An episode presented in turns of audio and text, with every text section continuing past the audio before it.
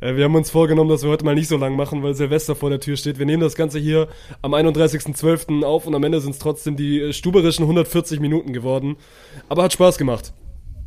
Ich muss sagen, selten hat der Begriff des inneren Blumenpflückens so gut auf heute gepasst. Äh, wir haben viel darüber geschnackt, was ihr in der Community als eure Momente dieses Jahres äh, festgehalten habt. Wir haben unsere Momente genannt. Äh, ein bisschen auch den, den aktuellen Sportschnack mit reingeholt. Darts-WM kam nicht zu kurz, aber ich will nicht zu viel vorwegnehmen. Wenn ihr das vor Neujahr hört, dann rutscht gut rein und ansonsten frohes Neues, viel Spaß mit der Folge. Der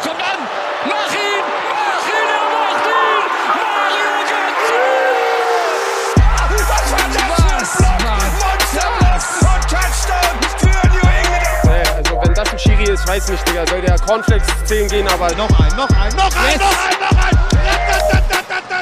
Großartig! Vettel ist Weltmeister 2-10.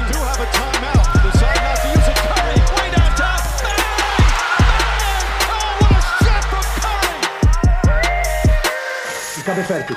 Oh, der Urlauber ist wieder da. Ich glaub's ja gar nicht. Martin, du hast dich auch mal dazu erbarmt, wieder mitzumachen hier bei der, 15, ach, bei der 1530 Philosophie. So weit sind wir schon. 1530 Philosophie. Ich denke, das ist auch irgendwo im Urlaub hängen geblieben. Ja, ja. Urlaub fürs Gehirn, garantiert. Nein, frisch geschwebeltes Kölsch natürlich. Wo bist du gewesen? Was hat dich umgetrieben und warum können wir das heute aufnehmen?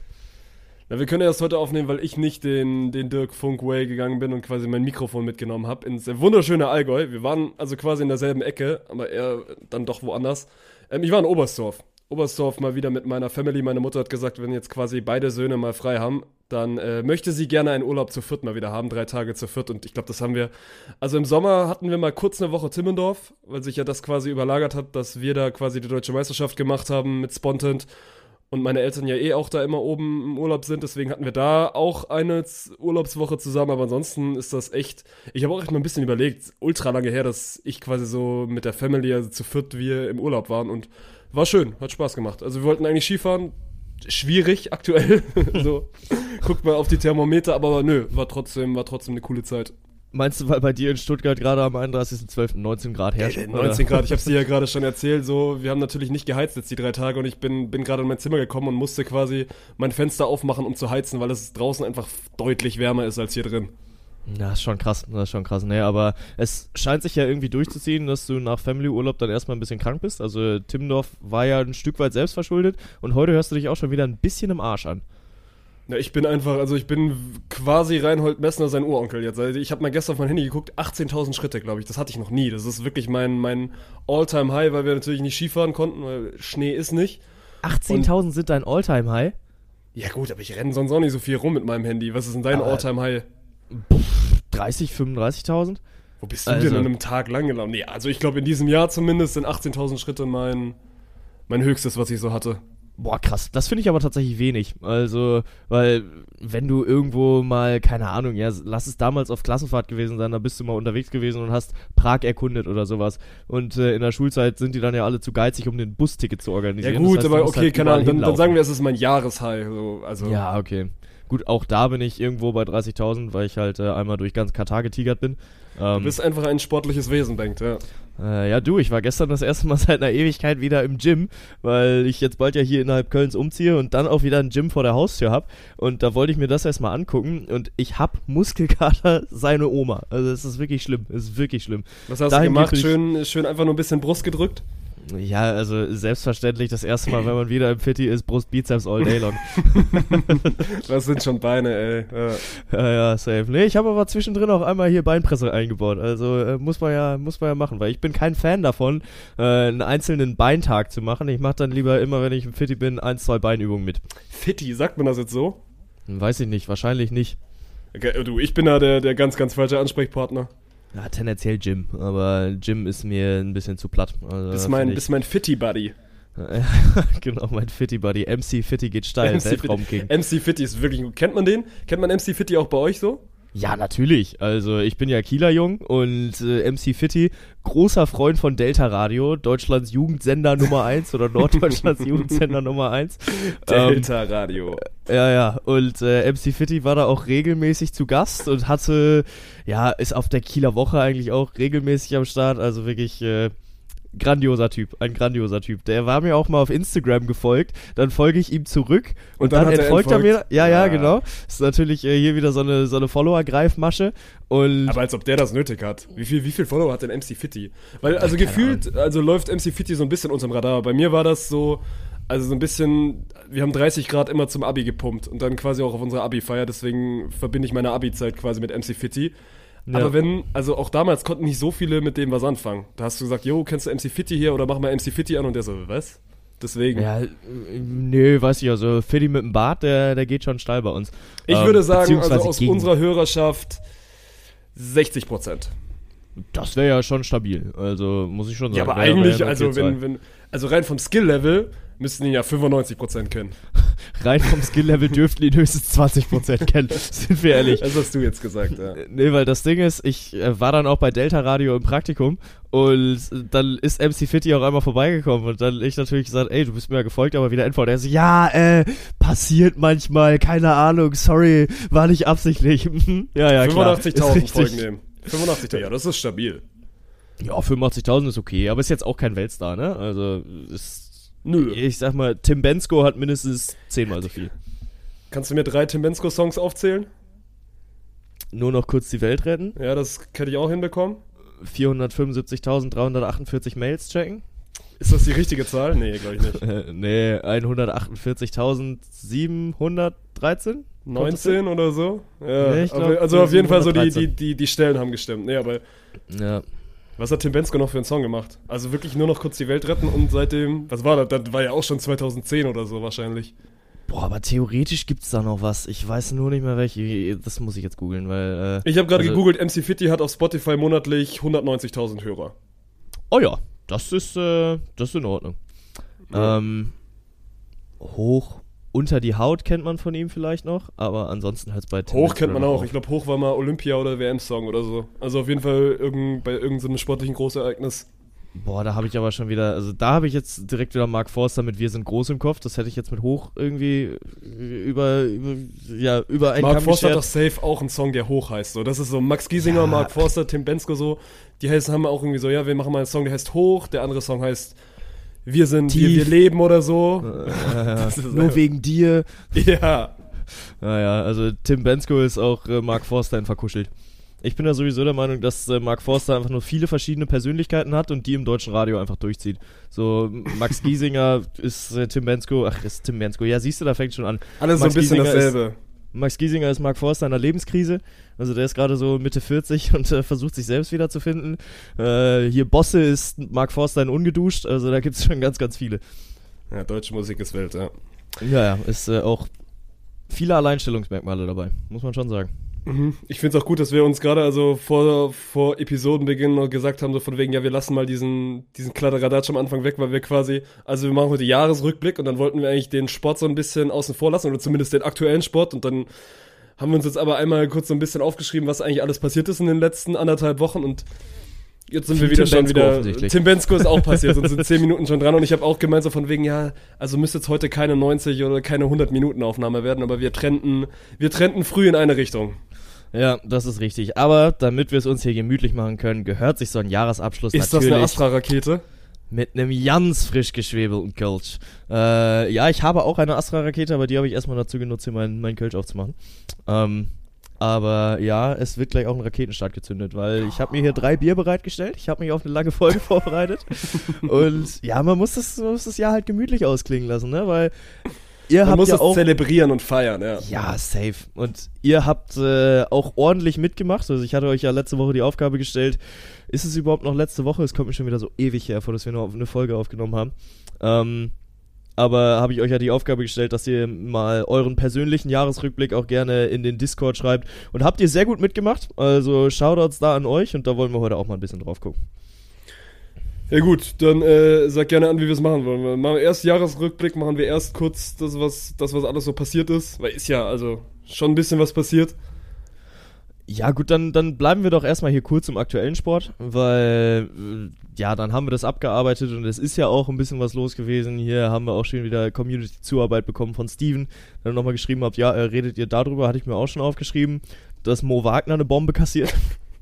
Also wir hatten ganz zu Beginn unserer Podcast Legacy die Bombe von Draymond Green gegen Jordan Poole.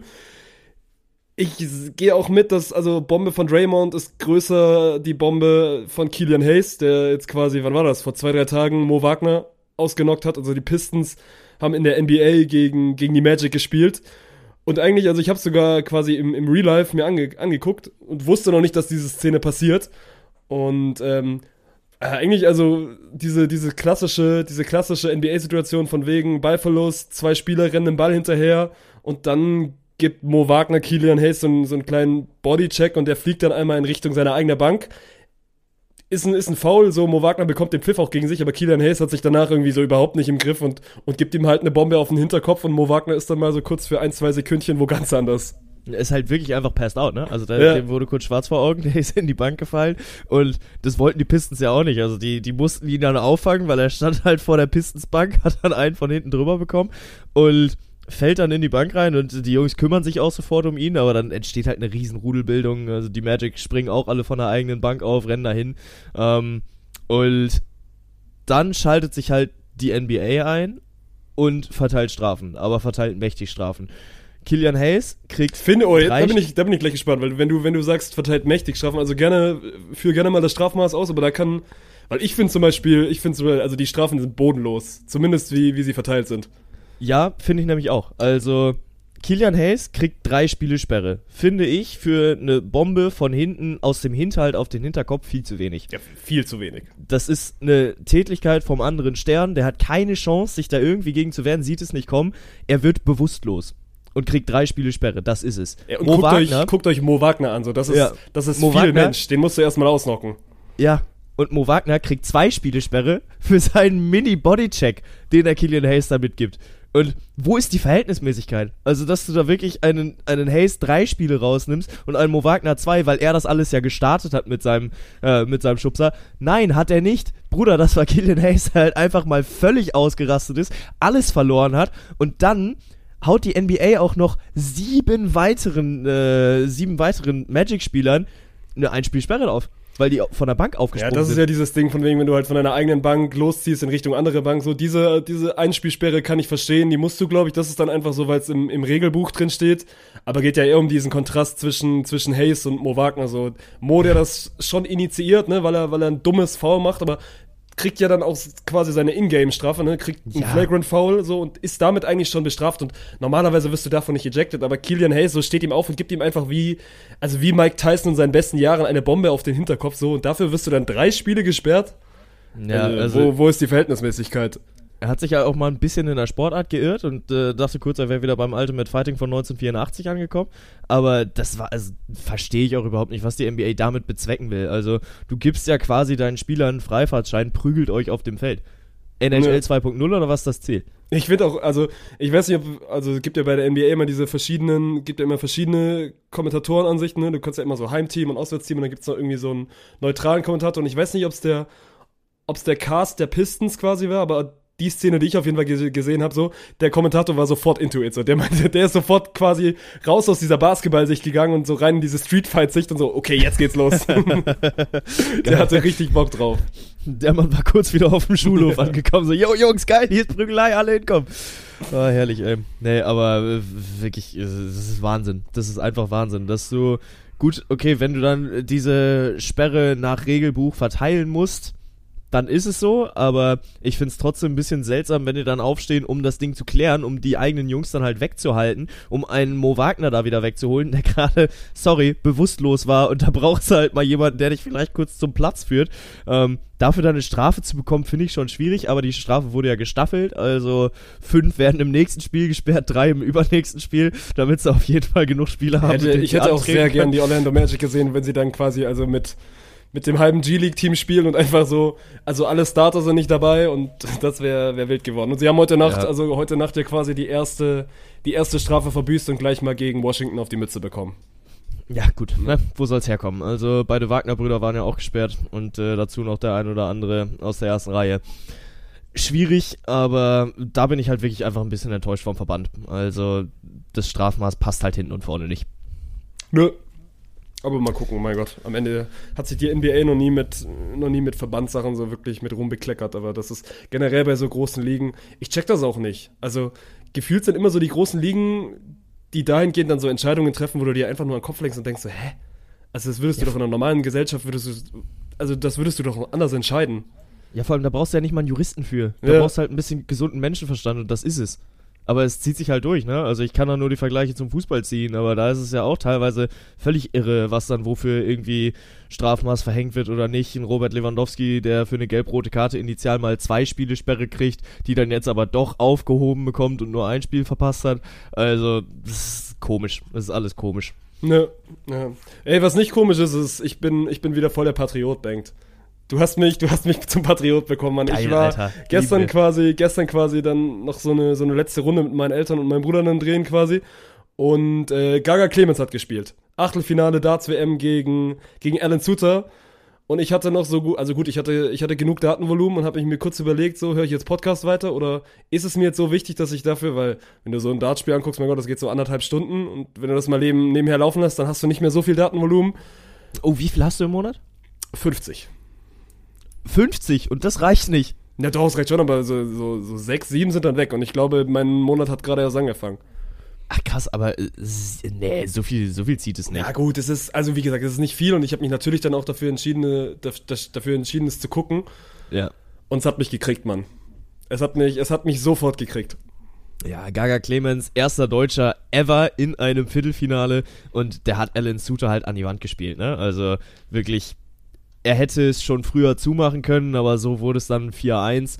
Ähm, geil, geil gezockt, das auf jeden Fall. Also im, äh, im ersten Satz erstmal überragend gewesen. Da hat er den Alan Suter 3-0 glatt rasiert, 75er Double-Quote. Dann lässt er im dritten Satz.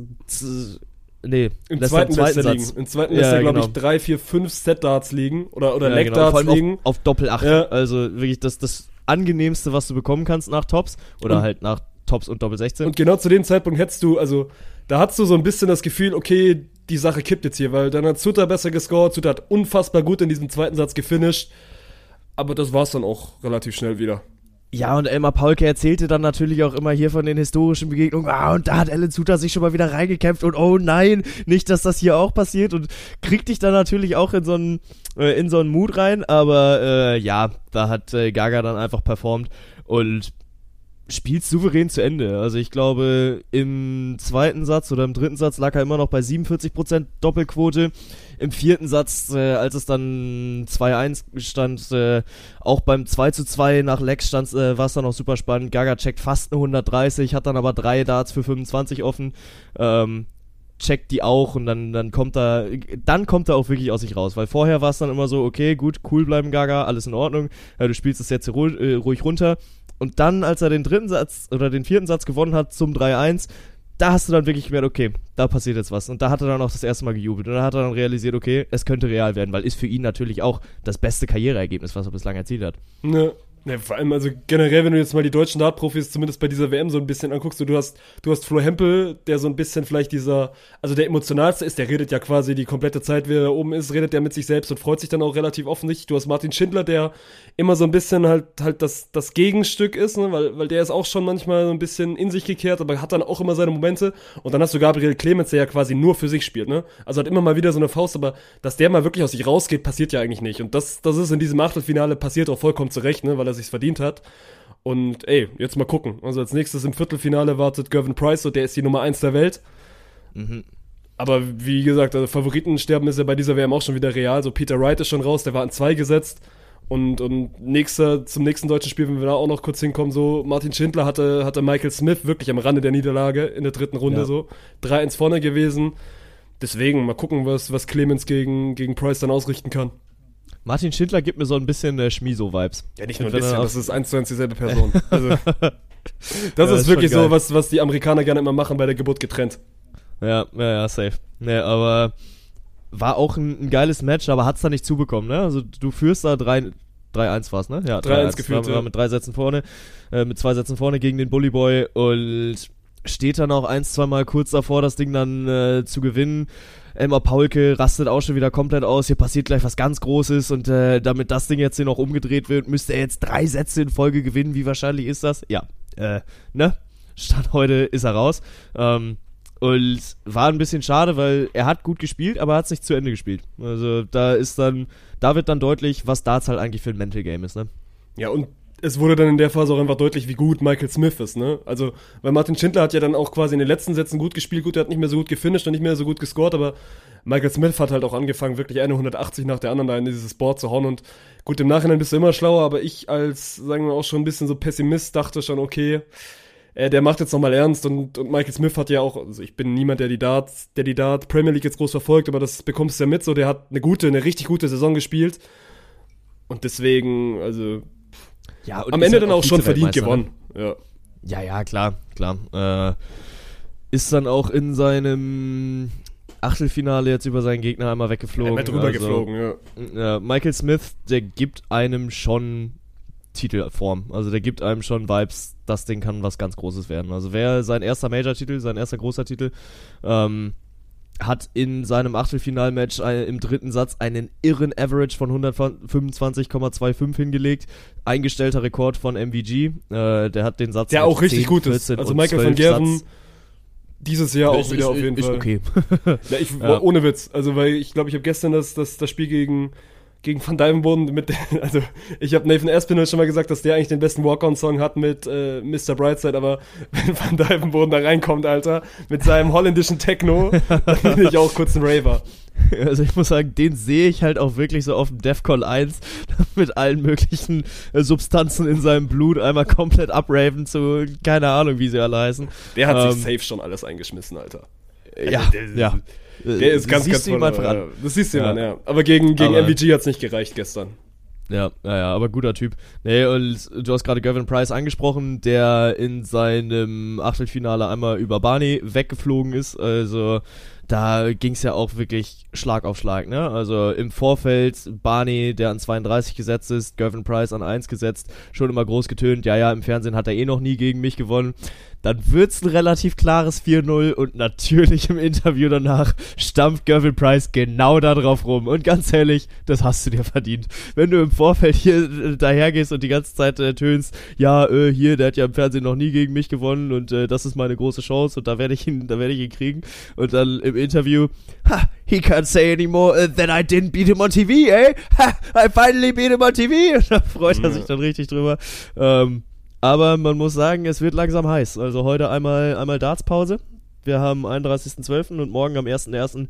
geht's dann weiter und dann sind's auch nur noch zwei Tage Darts-Action. Ja, nö, aber also gerade mit einem deutschen, deutschen Eisen noch im Feuer, wie man so schön sagt. Und Ja. oh, jetzt kriege ich, ich hab, das ist wieder dumm von mir, Anfängerfehler. Ich habe meinen Slack nicht Ich, ich ausgemacht. habe hab auch Slack offen. Okay, ich, äh, auch. Möchte jemand diese Stühle haben? Es gibt drei. Äh, liebe Grüße, nein. Nein, ich habe ja. eine nicht so große Wohnung. Passt. Ja, also, Darts aber- WM geht in, geht in die heiße Phase. Und dann, äh, mein Bruder meinte vorhin so irgendwie zu mir, weil jetzt irgendwie, also heute, wir nehmen am 31. auf, ist, ist der Papst ist gestorben. Also quasi der Mhm. alte Papst, der deutsche Papst ist gestorben. Und, oh, wann, vor, vor, vorgestern oder gestern ist ja quasi dann auch, hat ja auch Pelé seine Äuglein zugemacht. Und dann meinte Ja. mein Bruder so, so, hä, ist das normal, dass, dass immer so um Silvester ultra viele Leute sterben? Weil ich glaube, oh, wer noch? Irgendeine Modedesignerin, Westwood? Oh, könnte jetzt ultra Äh. falsch sein, ist auf jeden Fall auch gestorben so um, um diese Zeit. Ja, ja, eine britische Modedesignerin Ja. auf jeden Fall. Ich sehe es immer nur, Ja. wenn, die, wenn die Tagesschau quasi ihre Schwarz-Weiß-Post macht, dann weißt du ja immer, Mhm. dass, okay, dass wieder jemand, jemand gestorben ist. Ja, auf jeden Fall noch Pelé, Mann, weil ich habe mir, ich habe mir gerade noch mal so ein, zwei Zahlen von dem, von dem reingeguckt, weil es ja dann, also einfach eine ganz, ganz andere Zeit ist und wir hatten jetzt ja gerade diese Goat-Debatte mit Ronaldo und Messi, die, also jetzt, wir werden nachher noch drauf zu sprechen kommen. Die ein für alle Male Also beendet wirklich ist ein für alle Mal beendet nie ist. wieder eröffnet werden kann. Ähm, ja, Grüße gehen raus an den Shopify-Verkäufer, aber äh, dazu später mehr. Ja. Nee, und ich habe mir Pelés Zahlen nochmal angeguckt und also ich finde, ich finde es richtig, dass du ihn nicht so wirklich in diese Goat-Thematik reinnehmen kannst, weil es einfach eine komplett andere Zeit ist. So, das ist viel zu lange her. So, du kannst die Sportart quasi nicht miteinander vergleichen, die Messi jetzt gespielt hat und, und Pelé. Aber Ja gut, ne, aber da geht's Ey. ja auf All Times. weißt, du warst, du warst gerade einmal kurz weg, deswegen habe ich dich nicht gehört. Achso, ja, ich habe gesagt, äh, da geht's ja um of all times. Also da geht's ja darum, the greatest of all times Ja. zu sein. Ähm, aber ja, es stimmt schon, der, der Sport hat sich entwickelt. Dennoch, wenn du, wenn du halt die blanken Zahlen vergleichst, Messi hat jetzt einen Weltmeistertitel und Pelé hat einfach drei. Und das ist so absurd. Das ist wirklich so absurd. Drei Weltmeistertitel zu holen mit einem Land. Schaffen nicht viele, schafft genau einer. Der Und, schafft äh, wahrscheinlich nie. Also vielleicht mal Kylian Mbappé, der war jetzt nah dran, aber äh, wer, wer, wer soll denn kommen, der, der das Ja. schafft so? Mittlerweile, Man muss ja auch sagen, damals war Brasilien dann offensichtlich einfach nochmal ein anderes Level. ja, war das Also, Nonplusultra. Die, die Weltspitze ist halt ein bisschen enger zusammengerückt, das muss man ja schon sagen, und das äh, wird ja auch deutlich. Ähm, weil du ja vor einer Weltmeisterschaft nie sagen kannst, wer gewinnt. Und äh, so wie man das von Erzählungen kennt, war es damals halt anders, weil du mit Pelé halt eben den ganz Großen hattest. Äh, Eusebio hatte damals gesagt, äh, to play him is like to play against God. Und zeigt halt auch einfach, was dieser Mann für ein wahnsinniges Standing hatte ähm, im Weltfußball. Ja, und äh, die ganz große Bühne hat auf jeden Fall einen seiner größten Spieler verloren, wenn nicht den größten, aber das ist eine Debatte, die nie final zu klären ist. Äh, Lothar Matthäus, für ihn ist es klar, dass Pelé der größte aller Das Zeiten ist ja dann auch ähm, so, also in Anführungszeichen eine ähnliche Generation, dass wir uns da jetzt schwer tun, mit Pelé irgendwie, irgendwie Messi auf eine Stufe zu stellen, so weil wir können uns das jetzt gar nicht vorstellen, wie gut Pelé war, aber guck dir die Zahlen an. Also ich habe vorhin mal geguckt, so, also hat ja dann quasi sein Leben lang auch bis auf, aufs Karriereende, da ist dann einmal nach Amerika gegangen, hat sein Leben lang beim FC Santos gespielt, so. Der hat in 493 Spielen 501 Tore geschossen. Ja. Gibt nicht so viele, die das, die das geschafft haben. Ich habe mir mal Messi und Ronaldo quasi zum, Ver zum Vergleich angeguckt. So Messi in 778 Spielen für Barcelona, 672 Tore und Ronaldo, also seine Zahlen aus Madrid und Manchester quasi zusammengenommen, 784 Spiele, knapp 600 Tore so. Da Ja. ist Pelé dann ist Pelé noch mal drüber und das kannst du ja heutzutage kaum vorstellen. Also wir reden, reden von Haaland und von Mbappé, so dass die kranke Zahlen auflegen, aber Pelé war von den Zahlen her einfach noch besser als diese diese Wunderkicker. Deswegen, das ist, ist schon einfach eine richtig, richtig, richtig große Legende in diesem Sport gewesen. Ja, ja, auch sicherlich nicht immer skandalfrei gewesen, äh, auch auf seine späten Jahre mit familiärem Stress und familiären Streitigkeiten leider ein wenig äh, öffentlicher geworden, aber das soll nicht unsere Baustelle sein, wir fokussieren uns auf Sportliche und da muss man dann schon sagen, dass die Welt einen sehr großen Sportler äh, hat von sich gehen lassen. Äh, jetzt ist er aber wieder mit seinem Kumpel Maradona vereint. Das stimmt. Das hatte hier Maradona, oder nee, Pelé hat das ja dann auch mal gesagt, so, er hofft, dass sie mal im Himmel dann wieder zusammen eine Runde Fußball spielen. Ja, und der Tag ist gekommen. Der Tag ist gekommen. Äh, ja, und komm, wenn wir, wenn wir bei den Größten sind, ich weiß nicht, ich habe gerade akut sportlich erstmal nichts mehr offen. Also klar, Football war geil, aber Nö, ich äh, bin- können wir, das- glaube ich, nächste Woche Das besser waren drüber zumindest sprechen. die Themen, die, die Ja. jetzt gerade noch kurz auf der Agenda standen, aber wegen mir können wir gerne reingehen. In den großen, frisch geschwebeltes Kölsch-Jahresrückblick.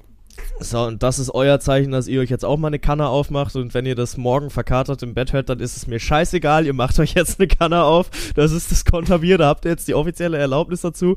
Ähm, ja, machen wir es uns doch gemütlich, oder? Fangen wir doch mal direkt damit an. Ich hab euch hier, ja komm, wir gehen die Kategorien nochmal durch, die wir jetzt abarbeiten, die ihr beantwortet habt, die wir beantwortet haben. Wir haben den Sportmoment des Jahres, den die SportlerInnen des Jahres, äh, das Spiel des Jahres, die Mannschaft des Jahres, das Tor des Jahres, Dark Horse of the Year und die sportliche Enttäuschung des Jahres. Ähm, willst du von oben nach unten durchgehen oder hast du was, womit du äh, bestimmt starten möchtest? Ich würde es, glaube ich, so machen, dass wir quasi uns immer abwechseln und dann Ja. quasi immer, immer eine Kategorie picken. Und dadurch, dass du das Ganze initiiert hast, äh, darfst du gerne anfangen. Ja, komm, äh, wir haben ihn gerade kurz angerissen und ich möchte dieses Thema jetzt auch einfach vom Tisch haben, weil es mir so dermaßen auf den Sack geht. Ich hatte bis gestern bei dieser Kategorie etwas anderes stehen. Sicherlich nicht, nicht unbedingt immer berechtigt, aber auch nicht unbedingt zu Unrecht bei meiner sportlichen Enttäuschung des Jahres. Aber seit gestern kann es da nur eine Antwort geben. Cristiano Ronaldo ist die größte sportliche Enttäuschung, die ich dieses Jahr erlebt habe. Dahingehend muss ich auch nochmal sagen und äh, muss ich vielleicht da auch ein bisschen die Hand drüber halten. Der Mann hat seinen Sohn verloren Anfang des Jahres. Also April ist sein, sein, ungebo äh, sein ja, ungeborenes Kind gestorben und es war ein riesen Nackenschlag für ihn.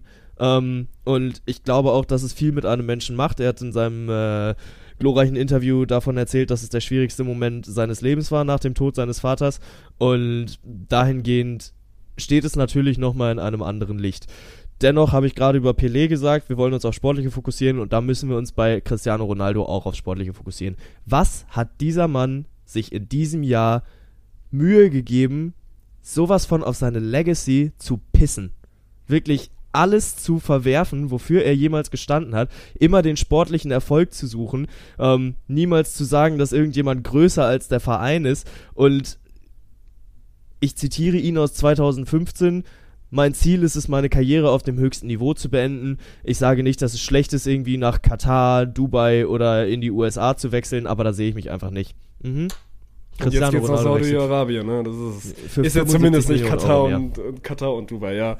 Also der, der hat es wirklich geschafft, zumindest, ich würde gar nicht mal sagen im, im gesamten Jahr 2022, aber einfach in diesem Dezember oder November, Dezember, so in den letzten beiden Monaten sich wirklich, also ein, ein tiefes Loch zu graben.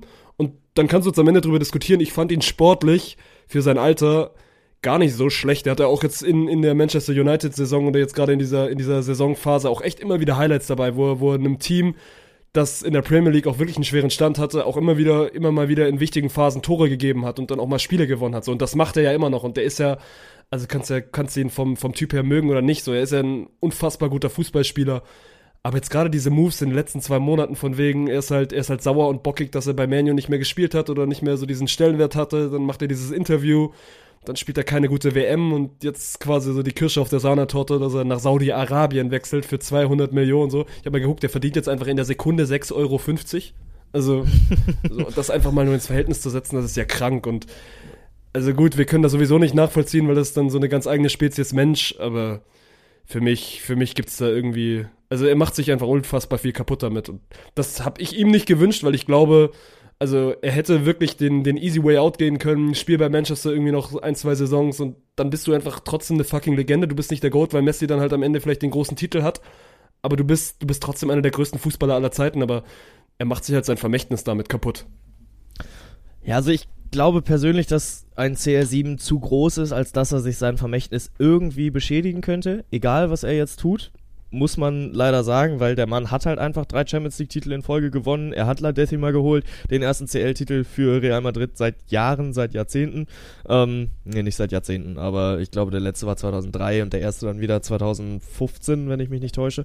Ähm, und er hat Real Madrid auf ein anderes Level gehievt, aber letzte Saison war für ihn bei United schon schwierig.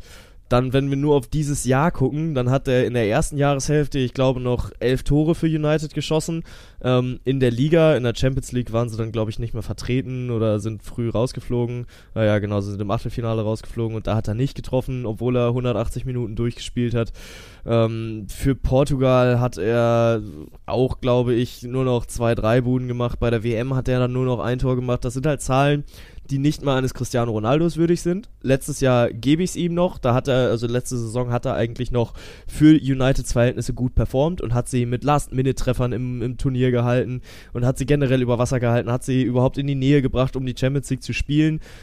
Dieses Jahr hat United dann nicht mehr auf ihn gebaut weil er aber auch gegen alles geschossen hat, was sich irgendwie bewegt hat. Er sagt öffentlich im Interview, er respektiert Erik Ten Haag nicht. Er sagt öffentlich im Interview, äh, wer kommt dann nach Manchester United und trainiert diesen Club? Ralf Rangnick ist kein Trainer.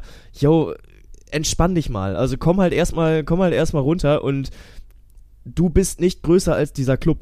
Nur weil du Cristiano Ronaldo heißt, bist du nicht größer als dieser Club. Und du bist hergekommen, um Manchester United zu retten, um Manchester United zu glorreichen Zeiten zurückzuhelfen, äh, ja, zurückzuführen.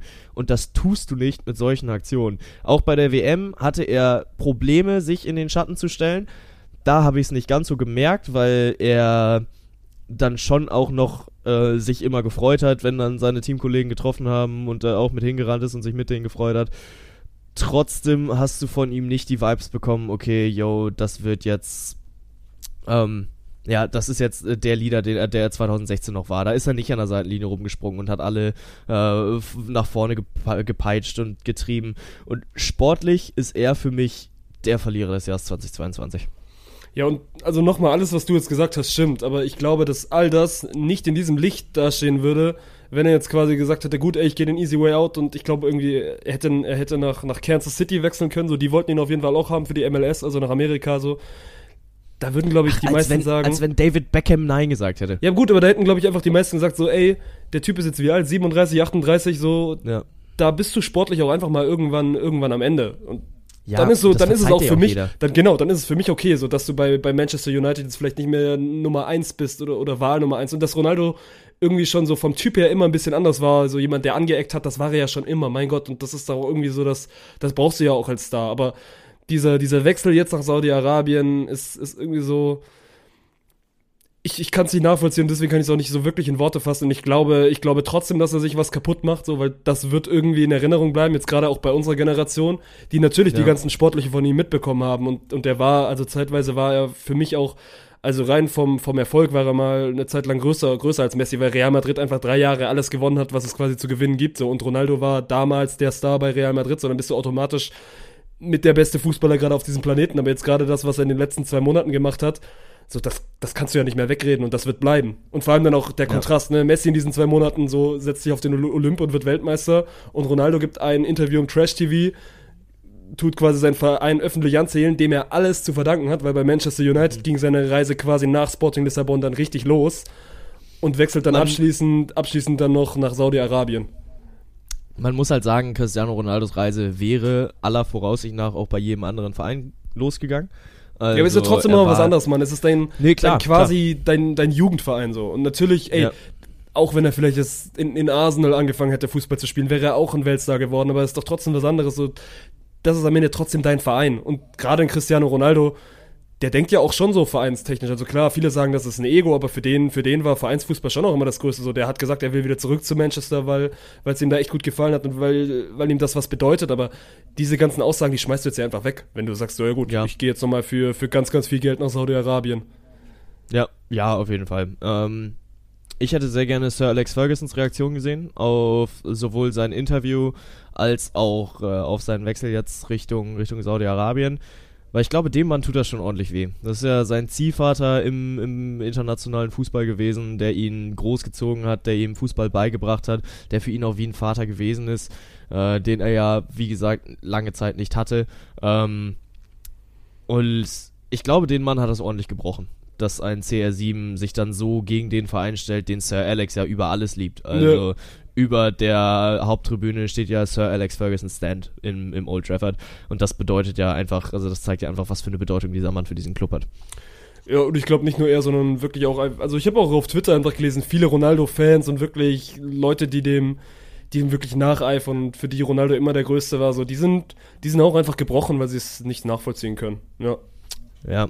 Naja, äh, wer ist denn deine sportliche Enttäuschung des Jahres? Wir haben jetzt viel über Ronaldo geredet, müssen aufpassen. Aber gut, das war jetzt auch nochmal ein aktuelles Thema, da musste, musste ein bisschen was raus. Äh, meine sportliche Enttäuschung habe ich auch bei dem einen oder anderen schon gelesen bei uns im Discord.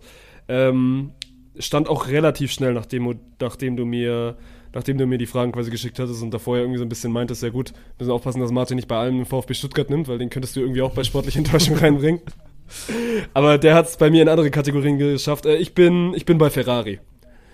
Ja, völlig zu Recht.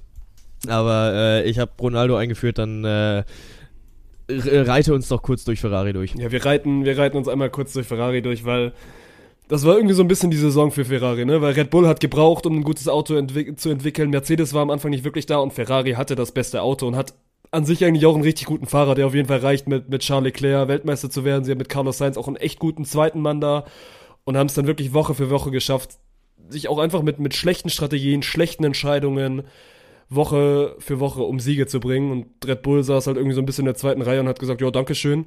Und dann hinten raus war Red Bull auch das bessere Team. Aber äh, diese Saison wäre, wäre einiges möglich gewesen für Ferrari und das hast du einfach weggeschmissen. Und das ist unfassbar bitter und deswegen sind sie für mich die sportliche Enttäuschung. Ja, ich glaube auch, das hätte Ferrari ja werden können, weil die erste Saisonhälfte war halt auch hart spannend, ne? Also da hat Charles Leclerc ja auch durchaus immer mal wieder ein Rennen gewonnen. Ja, aber sie war deswegen spannend, weil Ferrari so viele Fehler gemacht hat. Glaubst du sonst, äh, wäre Ferrari von vorne äh, von vorne weggegangen und hätte Ja, ich, also ich hätte, oder? ich glaube, wenn die Saison normal läuft, ja gut, was ist in der Formel 1 normal, aber wenn die Saison mal nie mit ganz so vielen Ferrari-Fehlern läuft, dann, dann führt Charles Leclerc zur Halbzeit auch deutlich vor Verstappen. Und dann wird's eine, eine richtig spannende Saison hinten raus. Aber Ja. das war es jetzt am Ende gar nicht so. Verstappen war fünf, sechs Rennen vorher schon Weltmeister. Dann war ja schon wieder so ein bisschen die, die, die alten Hamilton-Zeiten so. Und das ist halt extrem schade aus Ferrari-Sicht. Ja, Ja, absolut. Äh, ihr habt noch genannt die WM in Katar, die ich natürlich aus, äh, aus menschenrechtlicher Sicht komplett verstehen kann, warum man die als sportliche Enttäuschung sieht. Sportlich selbst war es ein, ein, sehr gutes Turnier, kann man ja auch äh, mal an der Stelle sagen.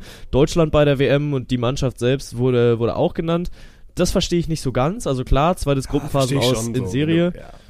Finde ich, kannst ja, du schon reinschmeißen. Wir haben schon drüber geredet, dass es sportlich, sportlich falsch ist, weil sie sportlich ein besseres Turnier gespielt haben als 2018, aber am Ende ist es trotzdem, ey, für viele ist das, ist das trotzdem die große Enttäuschung, so dass Deutschland das zweite Mal in Folge bei einer WM in der Gruppenphase rausgegangen ist. Ja, ja, ja. Mal schauen. Wir hoffen, dass es äh, bei der Heim-EM nicht mehr der Fall sein wird. Äh, EM ist ein gutes Thema, denn die Handball-EM der Deutschen wurde auch genannt als sportliche Enttäuschung. Äh, war ja sowieso Anfang des Jahres mit so vielen Corona-Fällen, auch nicht nur bei Deutschland, sondern generell bei allen Teams. Deutschland hatte 15 an der Zahl. Ähm, durch die Gruppe sind wir zwar noch souverän durchgepflügt, aber in der Hauptrunde dann äh, straight als Vierte rausgeflogen. Der Ruderachter wurde genannt, fand ich auch spannend, weil jahrelang waren wir im Rudern eins der besten Teams der Welt und gehörten auf jeden Fall zur Weltspitze dazu. Äh, jetzt dieses Jahr bei der Heim-EM dann zum zweiten Mal in Serie nur Vierter geworden äh, und das, obwohl nur fünf Mannschaften gemeldet waren bei dem Wettbewerb. Also da weißt du auch, woran du bist. Und bei der WM dann tatsächlich auch das Finale verpasst und das zum ersten Mal seit 23 Jahren. Also das ist schon, das ist schon hart gewesen. Was ich mehr unterschreiben kann, ist Belgien bei der WM gewesen weil die Jungs wirklich von vorne bis hinten sowohl sportlich als auch menschlich enttäuscht haben. Wenn ein Kevin de Bruyne vor dem Turnier dahin geht, nö, wir gewinnen nicht, wir sind zu alt. Und wenn ein Courtois dann auch sagt, nö, wir haben nicht die Mentalität, um hier Weltmeister zu werden, ähm, ja, dann ist dein Gruppenaus vorprogrammiert oder wir sind keine goldene Generation, wir haben nie was gewonnen. Ja, mein Gott, dann beißt dir doch mal in den Arsch. Dann kämpf halt doch mal dafür. Das fand ich tatsächlich auch enttäuschend deutsches Skisprungteam und äh, St. Pauli fühle ich auch beides, aber haben es bei mir nicht in die nähere Betrachtung äh, geschafft. Gute Takes, gute Takes, die da auch aus der Community kamen. Gut, äh, was machen wir? Wir sind quasi jetzt von unten, unten gestartet mit Enttäuschung. Dann erzähl du mir doch mal, wer für dich das Dark Horse oder der, die das Dark Horse in diesem Jahr war. Wer hat dich am meisten überrascht? Äh, ach, das Dark Horse. Ich habe das Stark Horse verstanden. Ich so, hä, Tony Stark? was willst du jetzt mit den Avengers? Ähm, mein Dark Horse of the Year ist Union Berlin. Also ja, bei mir ist es ein bisschen Fußball Warum wusste ich? Also ich hätte wirklich vor dieser Episode sagen können, so, du nimmst Safe Freiburg oder Union bei Dark Horse. Ja, und äh, zwischen den beiden habe ich auch geschwankt, aber es ist halt einfach, also klar, die wurden schon auch gehuldigt für das, was sie, was sie geleistet haben und man muss ja auch sagen, vor drei oder vier Wochen hat ja jeder noch, also was heißt jeder, aber drei oder vier Wochen vor der, vor der Winterpause, da war Union ja noch Spitzenreiter und auch mal so drei, vier Punkte vor den Bayern. Und da, da kam ja schon so langsam die Diskussion auf so, ja, okay, wann müssen wir dann drüber reden, ob es real wird? Wann müssen ich wir denn drüber da nie reden? drüber reden, will ich nochmal sagen. Äh, ja, ja, und ich habe da auch gesagt, okay, ist, es ist auf jeden Fall noch zu früh und äh, diese ganzen Sky-Experten, die dann da saßen und gesagt haben, yo, äh, kann doch sein, kann doch, kann doch tatsächlich was werden, hat halt genauso eine Vibes wie der Marokko-Trainer, der im Achtelfinale sagt, ja, warum nicht mal ein Weltmeister aus Afrika? Ja, Bruder, in 20 Jahren vielleicht, aber dass es dieses Jahr noch nicht so weit ist, sorry. Ähm, ja, aber Union fußballerisch wirklich nicht gut gewesen. Also, das ist nicht schön anzugucken, wenn, wenn Union spielt. Aber die sportliche Leistung muss man einfach huldigen. Ne? Also in der Jahrestabelle 2022 rangieren sie auf Platz 4. Äh, in den letzten drei Wochen vor der Winterpause haben sie dann ein bisschen zu viele Federn gelassen, haben den, zuerst den die Tabellenführung verloren, dann den Platz 2 verloren und stehen jetzt tatsächlich nur auf Platz 5 und jeder Unioner wird dir da ins Knie schießen und sagen, jo, warum nur Platz 5? Wir sind vor drei Jahren aufgestiegen, Mann, guck mal, wo wir jetzt gerade sind. Und der Höhenflug von Union scheint nicht zu enden und das ist äh, sehr respektabel. Ja, gehe ich, geh ich bei allem mit so. Also ich hätte, glaube ich, auch Freiburg und Union, wenn ich in diese Fußballrichtung gegangen wäre, irgendwie genannt, weil die musste ja irgendwie nehmen. Hab mich dann am Ende aber für, für was anderes entschieden und war da auch so fast ein bisschen überrascht, dass der Take auch nicht einmal irgendwie bei uns im Discord kam. Weil ich gucke am Ende auf den Beachvolleyball Sommer und, und du musst Jonas und Benny Sargstetter nehmen. Also wenn du, wenn du in der mhm. Beachvolleyball-Blase nimmst, so, ich erinnere mich an dieses, an dieses legendäre Interview im Nachhinein von Benny und Jonas, das sie beim ersten Stop in Düsseldorf gegeben haben, von wegen, ja, sie würden, sie würden so gerne einmal Halbfinale spielen in diesem Jahr und am Ende spielen sie jedes Turnier, wo sie da sind. Bremen haben sie ja leider ausgelassen. Halbfinale stehen in Timmendorf im Finale, dass sie dann knapp gegen Clemens und Nils verlieren. Aber was ist das für ein unfassbar gutes Jahr von Benny und Jonas gewesen? Ja, ja, ja, auf jeden Fall. Also hatte sicherlich am Anfang des Jahres auch nicht jeder auf dem Schirm.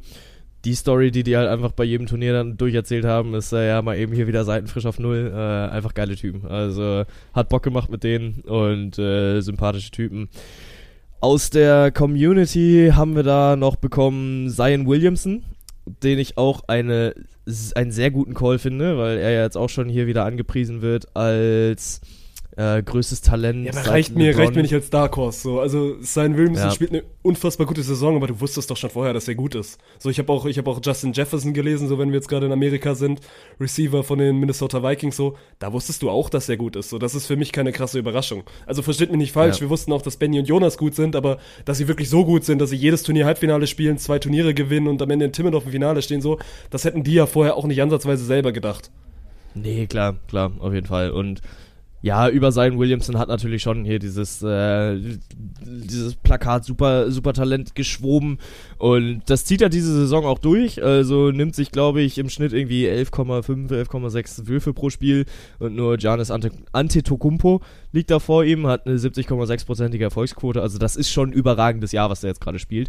Ähm, jetzt vor drei Wochen auch geil mit seinem 360 Windmill Dunk kurz vor Spielende, als das Ding schon durch war, äh, gegen die Suns und äh, hat dafür ein bisschen Aufregung und ein bisschen Rudelbildung gesorgt. Äh, wäre er Mo Wagner, hätte er dafür zwei Spiele Sperre bekommen, weil äh, er hat ja alles initiiert mit seinem, mit seinem Windmill Dunk. Nee, aber war, war auf jeden Fall auch von ihm ein, ein stabiles, stabiles Game. Stabiles Game ist ein gutes Thema. Dein Spiel des Jahres.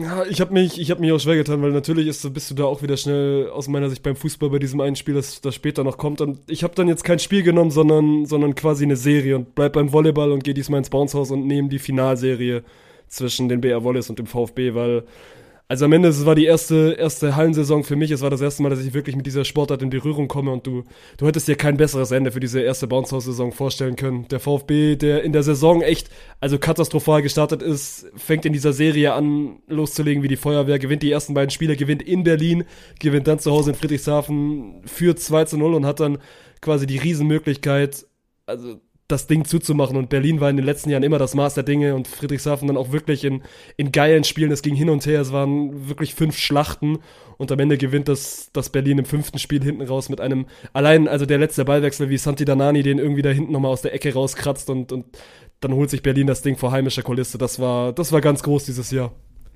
Ja, hier hat Jan Wahl ja auch im, im Discord dann noch geschrieben, was das eigentlich für ein geisterkranker letzter Punkt war. Also hatte dann geschrieben, er hat zu wenig Fußball geguckt.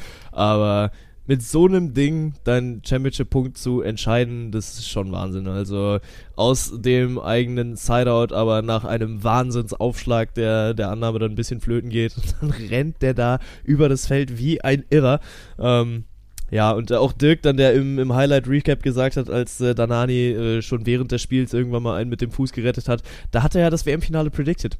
Da hat er gesagt, wenn du Argentinier bist, dann kannst du halt ein bisschen gut kicken, ne? Ja. ja generell diese, also diese Serie hat so viele Stories, Stories in sich gehabt, ne, weil ich kann mich noch erinnern, nach dem ersten Spiel, ich habe die Finalserie ja nicht gemacht, ne, wir haben mit Thomas und, und Alex und Dirk haben das ja quasi dritt gemacht. Und ich kann mich noch erinnern, nach dem ersten Spiel, weil ich ja quasi dann trotzdem immer Top 10 und die Recaps gemacht habe und wir dann immer im Austausch waren, da hast du dann schon so mal ein bisschen überlegt, ja gut, es werden dann halt vier Spiele. Also Berlin wird das 3-1 gewinnen, weil wir hatten ja dann auch immer noch im Hintergrund die Awardshow und da war ich ja dann auch wieder am Start und deswegen haben wir immer so geguckt, wann lohnt es sich denn für mich hochzufahren, weil ich in der Phase dann auch noch viel Uni, Uni hatte.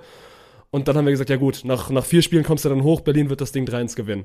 Dann gewinnt Friedrichshafen plötzlich dieses zweite Spiel und dann ging es so los, ähm, so ist Friedrichshafen real, kann das Ding schon nach drei Spielen jetzt zu Ende sein und dann musst du ja auch gucken, so, wann buchst du einen Zug, wann, wann schaufelst du dir mal Tage frei, ne, weil Uni einfach viel war in der Phase.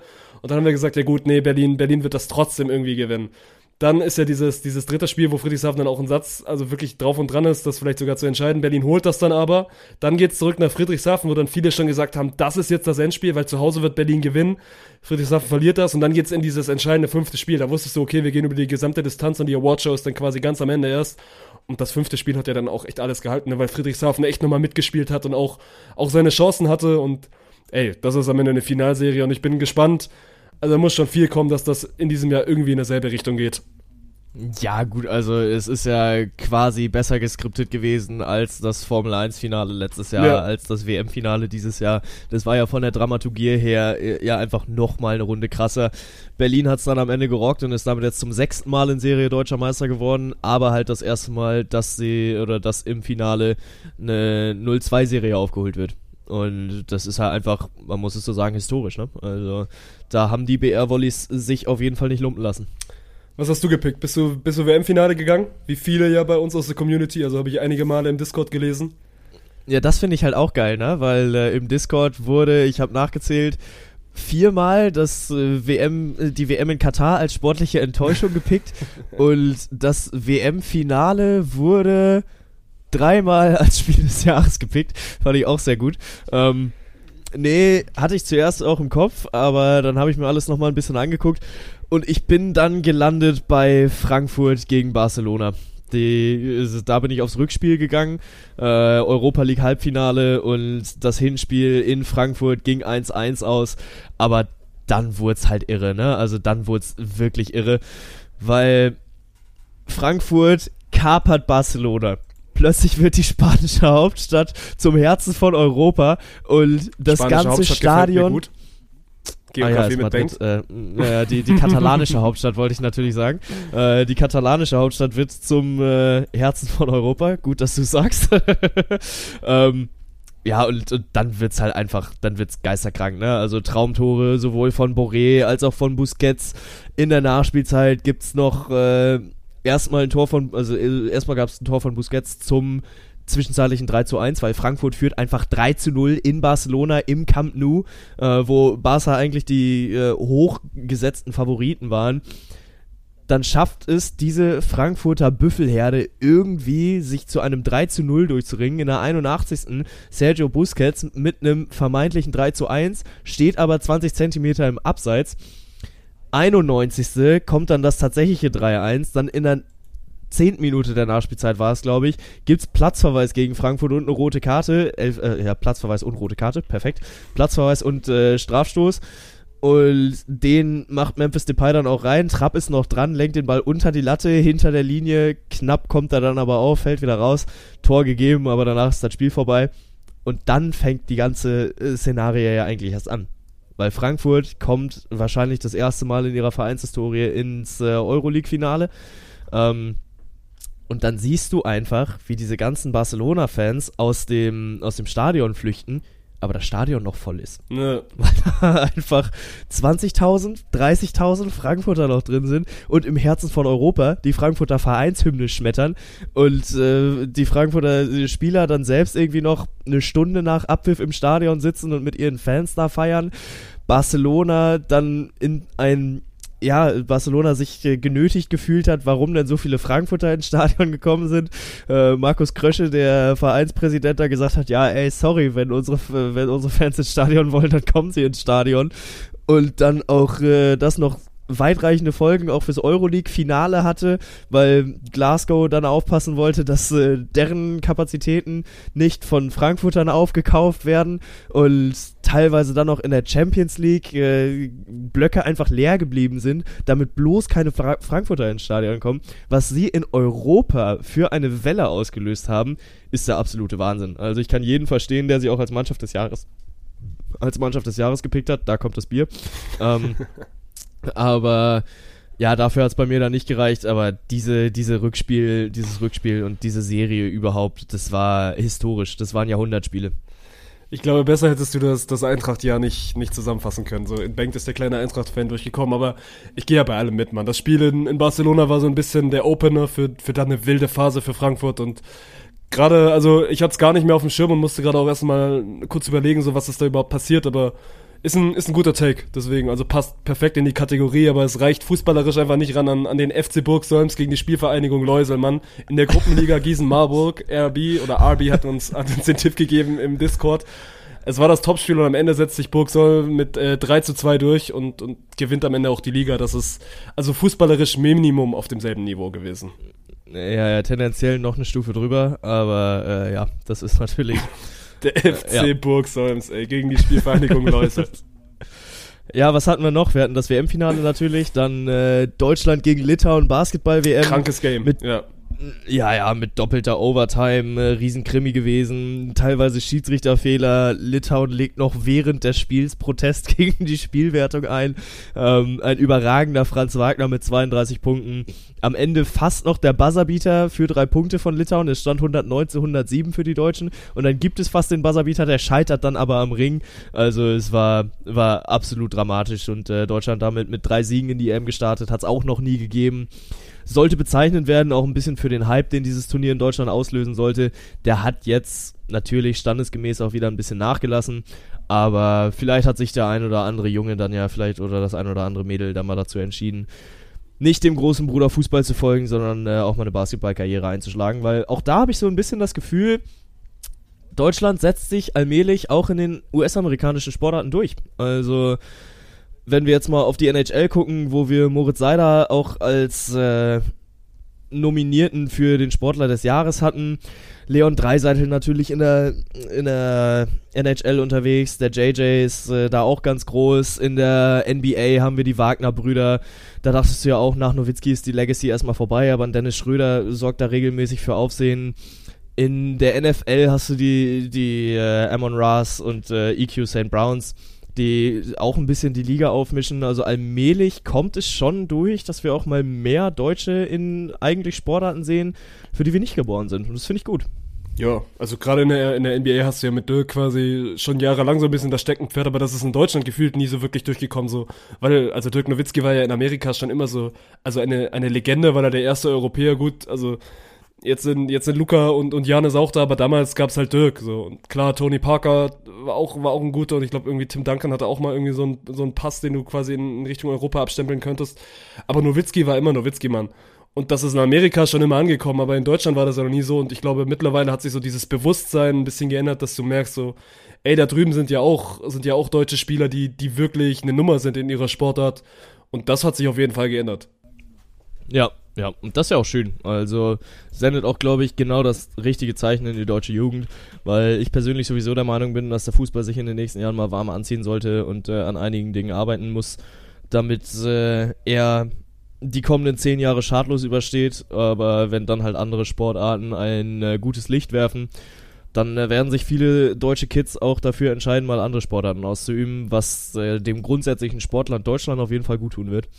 Ähm, ja, was hatten wir noch? Vikings gegen die Bills in Week 10 und da heißt schon das YouTube-Replay The Game of the Year und wirklich, äh, wenn ihr mal 20 Minuten Zeit habt, dann gönnt euch dieses Spiel. Die Bills marschieren mit ihrer ersten Possession direkt mal mit drei Zügen zum Touchdown. Äh, dann drei Touchdowns alleine im ersten Quarter. Josh, äh, Josh Allen, der Quarterback der Bills, mit einem Defensive Tackle, nachdem er eine Interception geworfen hat oder nachdem äh, ein Ball gefummelt wurde. Äh, genau, also Fumbling, Fumble von seinem Receiver und Josh Allen muss den gegnerischen Runner dann auch erstmal wieder tackeln. 27-10 im dritten Quarter für die Bills, dann 71 Yard Running Touchdown von Delvin Cook als Gamechanger. Stefan Dix mit einem One-Handed Catch zum Third and 15 und dem neuen, äh, dem neuen First Down am Anfang vom vierten Quarter bei einem Two-Score-Game ein Riesenplay. Danach äh, wieder eine tiefe Bombe von Josh Allen für 22 Yards. Dann stehen sie direkt an der gegnerischen Endzone, spielen einen vierten und zwei aus, weil da lagen sie noch hinten, äh, anstatt aufs Field Goal zu gehen. Das war, also, sie lagen zehn Punkte hinten.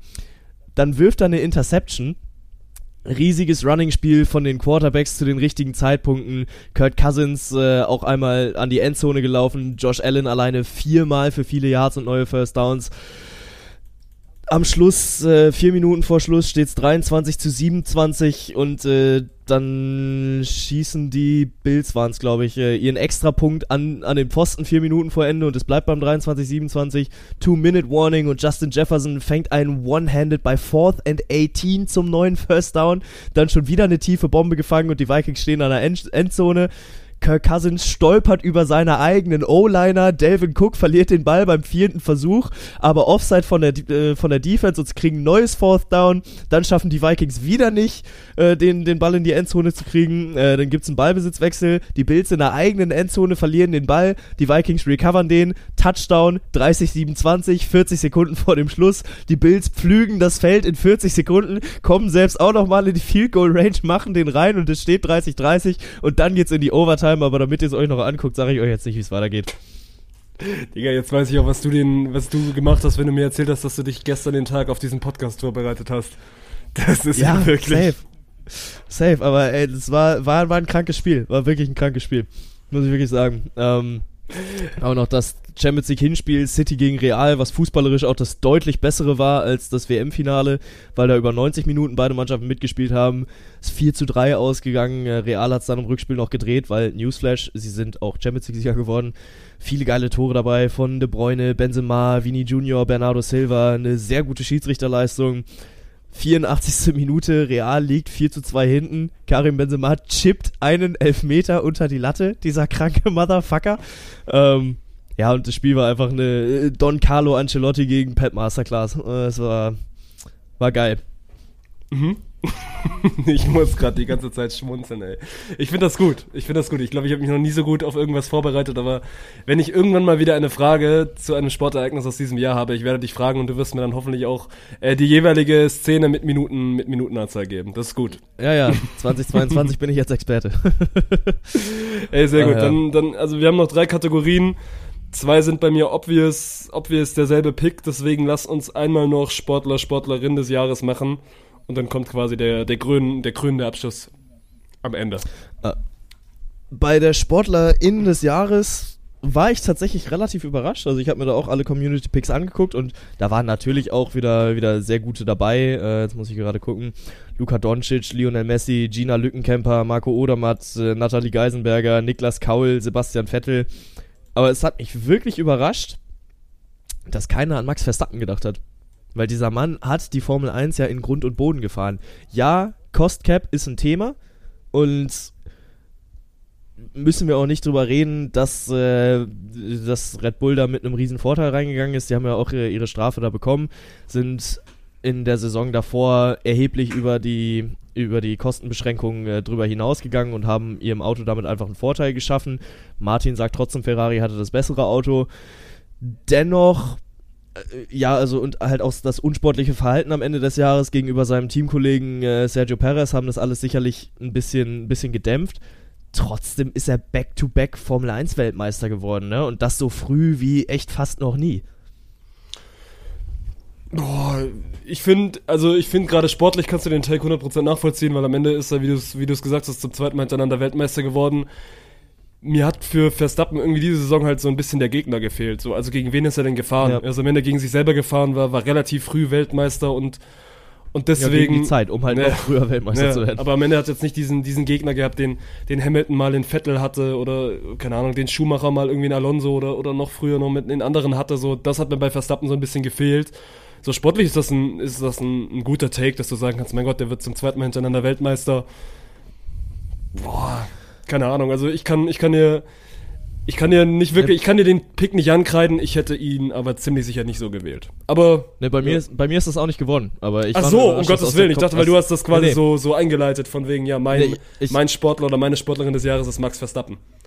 Nee, ich war nur überrascht, dass aus der Community tatsächlich auch keiner daran gedacht hat oder ihn halt auch bewusst nicht gewählt hat. Ähm, ja, äh, widerwillig muss ich mich da sträuben und gebe ihn Leo Messi. Das weil dieser Mann dass ich er, das er noch erleben darf, das bangt wirklich. Ja. Also Lionel Messi zu seinem Sportler des Jahres deklariert, das ist historisch. Du musst halt einfach sehen, wo er herkommt, ne? Weil letzte Saison zu Paris Saint-Germain gewechselt und hat erstmal Schwierigkeiten, weil es war sein erster Wechsel seit 16 Jahren bei Barcelona und äh, da brauchst du natürlich erstmal Zeit, um dich zu akklimatisieren. Wurde aber natürlich von den Hatern sofort wieder tot geredet und auch da habe ich mich zurückgehalten. Da war ich noch keiner davon, der gesagt hat, ja, ja, äh, hier der der ist washed, der ist finished, sondern geht halt einfach darum, dass ich ihm auch gesagt habe, yo, lass dem Jungen mal Zeit. Äh, und der ist halt auch schon 34 gewesen damals. Jetzt kommt er aber dieses Jahr wieder, schießt die Ligue 1 in Grund und Boden, performt in der Champions League auf einem anderen Level, dass ich wirklich Angst habe, dass es dieses Jahr soweit sein könnte mit Paris Saint-Germain und der Champions League, wobei ich da noch äh, auf Haaland hoffe. Ähm, aber dann ja, hat er das gesamte Turnier Argentinien im Rucksack, führt sie zum WM-Titel. Du hast es vorhin gesagt, er hieft sich in den Olymp und kann ich nur meinen Hut vorziehen, weil das war ein grandioses Jahr 2022, was er erlebt hat. Er wird in zwei Wochen aller Voraussicht nach den Ballon d'Or bekommen. Alles andere wäre ein kleiner Skandal und hat es auch hier verdient, der Sportler des Jahres zu werden. Äh, guter Take. Deutlich besserer Take als, als dein Verstappen-Take davor. Und ich habe ja auch im Discord gesehen, viele, viele haben da Messi. Ich habe nicht Messi, weil ich also generell probiert habe, so ein bisschen Sportarten übergreifend alles mal mit reinzubringen und am Ende ist ja immer noch ein persönliches Ranking und da werden jetzt viele sagen, so das macht keinen Sinn. Für mich, für mich ist Sportler des Jahres Stephen Curry so. Also natürlich ist es, es ist mein, mein Goat in, in dieser Sportart, so das ist derjenige, weswegen ich Bass oder weswegen ich NBA gucke. Und der hat sich, hat sich dieses Jahr gekrönt, ne? Also seinen vierten Ring abgeholt, mit den Golden State Warriors in einer epischen Finalserie gegen die Celtics. Er ist vollkommen zu Recht Finals MVP geworden, so dass es der Titel, der ihm auch noch gefehlt hat, so, weil in den, in den Jahren, wo er quasi ansonsten Champion geworden ist, da, da entweder KD den Ring bekommen oder er KD die Trophäe bekommen oder Andre Iguodala, aber Curry hatte diesen Finals MVP noch nicht. Und, und auch jetzt in dieser Saison. Also gerade ist er verletzt, aber du merkst so, wenn Curry auf diesem Parkett steht, so der ist jetzt auch mittlerweile schon 34, wird bald 35 und der ist einfach immer noch, also einer der besten Spieler aller Zeiten. Ja, das auf jeden Fall. Also, ich weiß nicht, ist er schon Hall of Famer oder wahrscheinlich? Ja, Hall of Famer wirst du in der aber NBA quasi immer erst, wenn du, wenn du durch bist, aber äh, Ja, Stephen okay. Curry Ja. hat einen, einen, einen sehr, sehr sicheren Hall of Fame Platz, ja. Äh, ja, nee, ist, ist auf jeden Fall zu Recht und wenn du sagst, er hat auch noch, also der Finals MVP-Titel ist der, der ihm gefehlt hat, dann ist es auch ein wahnsinnig berechtigter Pick. Four Rings, okay, da fehlen ihm noch drei, dann kann er mit Ariana Grande sich unterhalten, aber bis dahin ist ja noch ein bisschen Zeit. Ähm, Community Take, Sebastian Vettel ist, glaube ich, eher so eine Ehrung für sein Lebenswerk als wirklich für sein Jahr, weil auch da, ne, also hatte in einem anfangs schwachen Aston Martin keine Chance, irgendwie konkurrenzfähig mitzuhalten. Am Ende dann aber doch nochmal ein versöhnliches Jahr, tritt jetzt zurück, aber ohne wirklich nochmal ganz groß aufzufahren dieses Jahr. Niklas Kaul hat mir sehr gut gefallen, aber wurde ja auch schon offiziell bei der Deutschen Sportlergala geehrt als äh, Sportler des Jahres. Ähm, ist ja Zehnkampf-Europameister geworden in, in München, München, dieses ja. Jahr. Ja, ähm, das, obwohl er ja letztes Jahr bei Olympia noch beim Hochsprung in der vierten Disziplin verletzt vom Feld gegangen ist, obwohl er wirklich auf einem guten Weg war. Ähm, da hatte ich tatsächlich noch mit Kai Katzmirek, seinem Kollegen, noch ein bisschen drüber geschnackt, weil der bei uns an der Spoho unterwegs ist und der ist quasi ein Kommilitone von mir. Und ja, da war der Niklas Kaul schon echt gebrochen, ne? Also siehst du nur die Bilder, wie, da, wie er da in Tokio vom äh, im Rollstuhl vom Parkett getragen wird oder sich äh, ja, von der Bühne verabschiedet.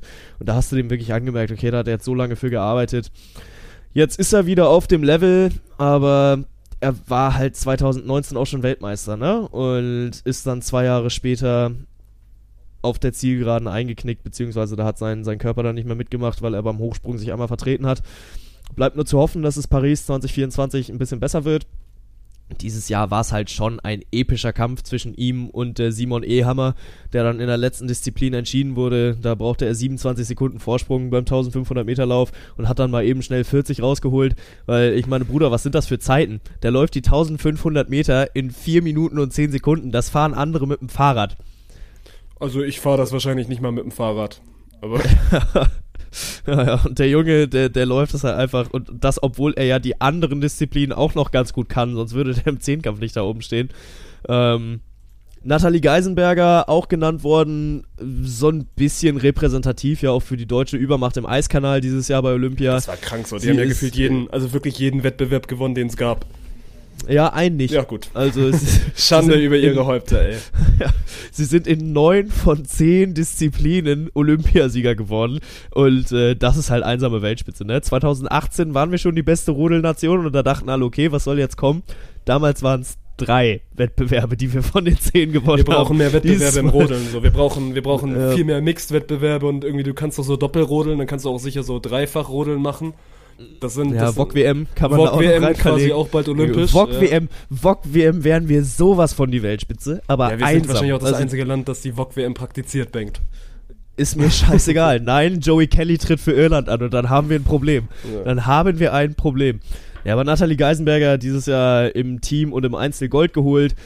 Ähm, war im Teamwettbewerb, der als Einzelmänner, Einzelfrauen und äh, Teammänner ausgefahren wird. Zwar noch minimal langsamer als die österreichische Konkurrenz, aber dennoch goldwürdig. Das waren 36 Hundertstel, die sie langsamer war. Ähm, Im Einzel am Tag davor hat sie, äh, oder was heißt am Tag davor, weiß ich nicht genau, wann das war, aber im Einzel hat sie auch den Bahnrekord aufgestellt. Drittes Olympiagold in Folge, sechstes, glaube ich, insgesamt. Das ist schon wirklich, wirklich Wahnsinn. Marco Odam hat auch mit einem sehr geilen Jahr Olympiasieger in Tokio geworden, auch Gesamtweltcupsieger. Dieses Jahr insgesamt acht Weltcups geholt. Du lachst schon wieder, was soll die Scheiße? Ich, ich, ich bin einfach, also ich bin, bin erstaunt, Bengt. Ich, ich lache dich nicht Ja. aus, ich lache dich an. Aber was du mir hier, Ja, hier runterpredigst für Zahlen und alles, Ja. äh, davon träume ich, dass ich das irgendwann mal so, so kenne wie du. Ja, ja, ist gut. nee, aber Marco Odam hat äh, auch jetzt in der laufenden Saison, weil Wintersport ist ja gerade, du wirst es wissen, du warst gerade in Oberstdorf, ähm, hat äh, fünf schon wieder Weltcups gewonnen. Ähm, der ist schon wieder auf Gesamtweltcup-Kurs und der Junge ist erst 25, ne? Also das ist, äh, was ich, wie, inwiefern bist du da dieses Jahr schon im, im Wintersport drin? Was kannst du mir über Marco Odermatt berichten? Nicht so viel, wie du mir wahrscheinlich über Marco Odermatt erzählen kannst.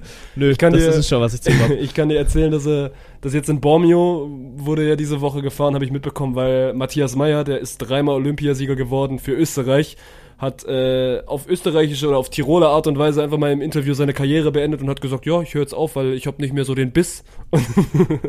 Und, dann meinte so der, also der Fragensteller so von wegen, ja, also jetzt zum Ende der Saison, nö, jetzt. Also, und also Matthias Meyer hat wirklich so eine Stunde davor noch so die Streckenbesichtigung gemacht und wollte halt quasi dann seinen Super-G fahren oder seine Abfahrt, nagelt mich nicht drauf fest. Und dann ist er zum Interview gegangen und hat gesagt, so, das war's jetzt für ihn. Er, er hat jetzt nicht mehr den Biss und hört jetzt auf so. Das ist so diese, diese direkte Tiroler Art, ne? Geil. Und da hat, Ja. da, da ist Odermatt auf jeden Fall auch mitgefahren. Ich glaube, er ist am Ende Zweiter oder, oder Dritter. Ist auf jeden Fall auch wieder aufs Podest gefahren. Deswegen, ähm, ja, guter Pick. Also gerade wenn du eh im Wintersport irgendwie unterwegs bist, so, dann, dann kannst du Odermatt auf jeden Fall mit reinnehmen. Ja, am häufigsten gewählt wurde auf jeden Fall Gina Lückenkämper. Ja, auch Völlig zu vollkommen Recht. zu Recht, Mann. Das, also generell, Ja, ja. dass du, dass eine Deutsche über 100 Meter Europameisterin wird, so das ist one in a million so. Und Gina Lückenkämper dann einfach zu Hause in ihrem, in ihrem Heimstadion quasi in München so, das dann auch noch bei, bei den European Championship Games so in Deutschland zu fabrizieren, das ist, das machst du einmal in, in, in einmal in deinem Leben und das war ja wirklich so ein bisschen, ja, für viele auch zu Recht so der große, große Sportmoment 2022. Ja, ja, und da muss man ja auch wirklich sagen, ne, war, war einfach krank, wie sie da ins Ziel reinstürzt. Ich glaube, bei der WM letztes Jahr ist sie auch schon Dritte geworden, nur hinter Jamaika und den USA. Ähm, da war es dann schon noch ein bisschen deutlicher, dass sie da langsamer war, aber oder war das Team? Weiß ich War nicht, ziemlich sicher Team. Also alleine kann ja, ich mir nicht okay. vorstellen. Ja, ja. Ja, nee, genau. Und ihr, bei ihrem Zieleinlauf für die 100 Meter im Einzel ist sie dann ja noch gestürzt und hat sich ihre eigenen Spikes ins Ober, in den Oberschenkel gerammt, musste dann in, ins Krankenhaus, wurde mit acht Stichen genäht und läuft am Samstag einfach wieder. Und rennt dann einfach und du merkst halt einfach, wenn ihr der Staffelstab dann übergeben wird bei der 4x100 Meter Staffel, dass die halt echt was rausholt, ne? Also da hast du dann schon gesehen, okay, die ist jetzt gerade noch mal einen Schnuff schneller als ihre Teamkolleginnen. Ähm, war da schon gut, dass sie ja die deutsche Staffel da getragen hat. Glaube ich nicht, dass es sonst für Gold gereicht hätte, weil ja auch im Einzelsprint war es ja schon arschknapp. Das war ja ein Fotofinish vom anderen Stern und danach ist sie dann ins Straucheln gekommen. Ähm, fürs Team hat es dann aber gereicht und war war ein krankes Rennen. Aber ja, ähm, du hast recht, die äh, bei der WM ist sie Dritte geworden mit der deutschen Staffel äh, hinter Jamaika und den USA. Ja, ja, also am Ende ist es, ist es auch also vollkommen so. Es gab ja generell bei dieser Sportler des Jahreswahl dieses Jahr so ein bisschen, also bei den Einzel-Awards, da gehst du ja überall mit. So, dass, dass Niklas Kaul und, und Gina Lückenkämper, das sind schon zwei, zwei sehr verdiente, sehr verdiente Sieger, ne, weil es auch irgendwie ein Heim-EM ist und es ist trotzdem irgendwas Besonderes geworden. So, Mannschaft hat, glaube ich, am Ende Eintracht Frankfurt bekommen. Da war ja so ein bisschen das Ding so, dass die deutsche Basketballnationalmannschaft gar nicht erwähnt worden ist. Schwierig, ne, Mhm. weil die haben schon auch ein echt gutes Turnier gespielt und das ist ja auch wieder eine Heim-EM quasi so ein bisschen gewesen. Deswegen, aber nö, also Gina Lückenkämper ist auch wichtig, dass, oder ist auch vollkommen, vollkommen richtig und vollkommen verdient so rum, dass sie am Ende den Award bekommt. Ja, bei der deutschen Heim-EM habe ich mir auch tatsächlich sogar eins hier in Köln angeguckt. Da äh, habe ich mir das Deutschland-Serbien-Match angeguckt, wo die Serben dann leider äh, einmal über uns drüber gefahren sind. Aber war auch geil, das mal mitzuerleben. Es äh, hat schon Bock gemacht und dann auch Luka Doncic, der auch erwähnt wurde als Sportler des Jahres. Äh, was ich, da kannst du vielleicht ein bisschen abholen, was hat der dieses Jahr so geliefert? Ja, bei Luca ist so ein bisschen, also da bin ich sehr gespannt, was er jetzt 2023 noch liefert, ne? weil er legt aktuell schon wieder Zahlen auf. So, er hatte dieses geisterkranke Spiel gegen, gegen New York, wo er 60 Punkte macht und, und dann quasi ein Triple-Double auflegt, natürlich auch in der Overtime, aber also der ist zahlenmäßig schon wieder auf MVP-Kurs. Dann ist jetzt halt mal die Frage so, wie sieht's in den Playoffs aus? Weil da wirst du ja dann quasi in der NBA dran gemessen, so, du kannst eine gute Regular Season spielen, aber gucken, was du in den Playoffs machst. Und das hat ja letztes Jahr nicht so gut, oder dieses Jahr quasi nicht so gut geklappt. Da sind sie relativ deutlich dann auch gegen Stephen Curry und, und meine Warriors rausgegangen. Aber ja, Luca ist, und das Ding, wie alt ist er? 22, 23 so, der wird ja auch, Ja, ja. also der hat ja seine gesamte NBA-Karriere noch vor sich und Sportler des Jahres reicht mir, reicht mir auch nicht, weil Slowenien dann dafür auch bei der Basketball-EM nicht gut genug war, so. Aber ansonsten. Ja, sind halt auch überraschend im Achtelfinale Ja. dann gegen Italien rausgeflogen, ne? Und Italien hatte da eigentlich keiner auf dem Schirm. Der Coach danach rennt durch die Katakomben, Janis läuft ihm über den Weg und den ja, das sind auch geile er Bilder gewesen. Das war wirklich gut. Sagt ihm dann, yo, I love you, bro. Er wusste wahrscheinlich Ja, gar nicht, okay, wer- wer äh, bist wer du? das Aber-? Ey, I love you Warum too, darf der hier durch die Katakomben laufen? Äh, ja, war, war herrlich. Also die Basketball-EM hat einfach Bock gemacht. Also es war, war ein großes Event dieses Jahr. Und entsprechend wurde die Basketball-Nazio auch einige Male als Mannschaft des Jahres vorgeschlagen. Mit Eintracht Frankfurt sind auch einige gegangen. Äh, Barcelona Handball war mir ein bisschen zu platt, weil die sind seit 2011 halt Dauermeister in Spanien, seit 2014 auch Dauerpokalsieger, dann seit 2012 haben sie den Copa Asobal, wo ich keine Ahnung habe, was das ist, aber den haben sie auch seit 2012 jedes Jahr gewonnen und dieses Jahr sind sie dann halt Back-to-Back Champions League Sieger hier in Köln geworden, aber wenn du halt in Spanien die pure Dominanz über Jahre hinweg bist, dann äh, reicht es für mich nicht, die Mannschaft des Jahres zu werden. Niemand würde in Frankreich Paris Saint-Germain freiwillig als Mannschaft des Jahres titulieren. Also ich bin, ich bin durcheinander gekommen. Haben wir jetzt Mannschaft des Jahres quasi? Hast du schon eine Mannschaft des Jahres? Also weil meine Mannschaft des Jahres Nee, ich, sind. ich, ich bin gerade bei äh, Community Picks gewesen. Okay, also meine Mannschaft des Jahres sind, ich habe es ja gerade quasi schon so ein bisschen eingeführt. Also für mich sind es die deutschen Basketballer gewesen. ja. Aber ja, muss, also haben wir jetzt ja quasi gerade auch ausgeführt, haben einfach eine unfassbar gute Heim-Europameisterschaft gespielt, so angeführt von einem überragenden Schröder, von einem überragenden Wagner. So, das hat ultra Spaß gemacht, so mal wieder so, da, wann kam das letzte Mal Basketball im, im frei Empfangbar, im frei Empfangbar, im frei empfangbaren Fernseher, so, das ist so alt, so, das kannst du nicht mal aussprechen. Deswegen, da ist ja. Ja. auch so ein bisschen dieser kleine Hype drum entstanden und glaube ich auch viele so das erste Mal wirklich mit Basketball in Berührung gekommen und hat einfach ultra Spaß gemacht und deswegen äh, skandalös, dass die quasi bei dieser offiziellen Wahl vergessen worden sind, weil sie standen ja anscheinend nicht mehr auf dem Wahlzettel, aber deswegen umso Ja. wichtiger, dass sie hier in der, in der eigentlich wichtigen Wahl dann zumindest mal von mir den Award bekommen. ja, und äh, weiß ich, wenn einer von den Wagner-Brüdern hier mal nach Köln oder Stuttgart kommen will, dann haben wir eine Flasche Sekt für euch bereit, weil habt ihr verdient. Könnt ihr dann stellvertretend für die deutsche Nationalmannschaft entgegennehmen. Ähm, ja, meine Mannschaft des Jahres bin ich international geblieben, aber auch wieder beim Fußball.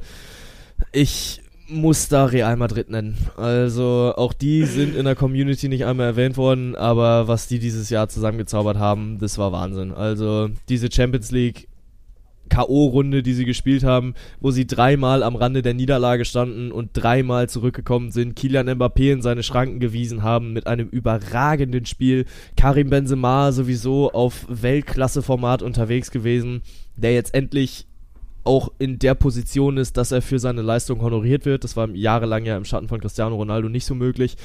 Ähm, ja, keine Ahnung. Und diese, die, dieses Gesamtkonstrukt erinnert halt einfach wieder an die Galaktischen. Ne? Ein überragender Courtois, der hinten im Tor im Champions League-Finale nicht überwindbar war. Benzema mit einem unfassbar starken Jahr, Mentalität gezeigt. Alabas Stuhljubel natürlich auch nicht vergessen. Im Champions League-Viertelfinale war es, glaube ich, als er dann vor der Kurve steht und so einen Plastikstuhl in die, in die Höhe reißt und damit jubelt.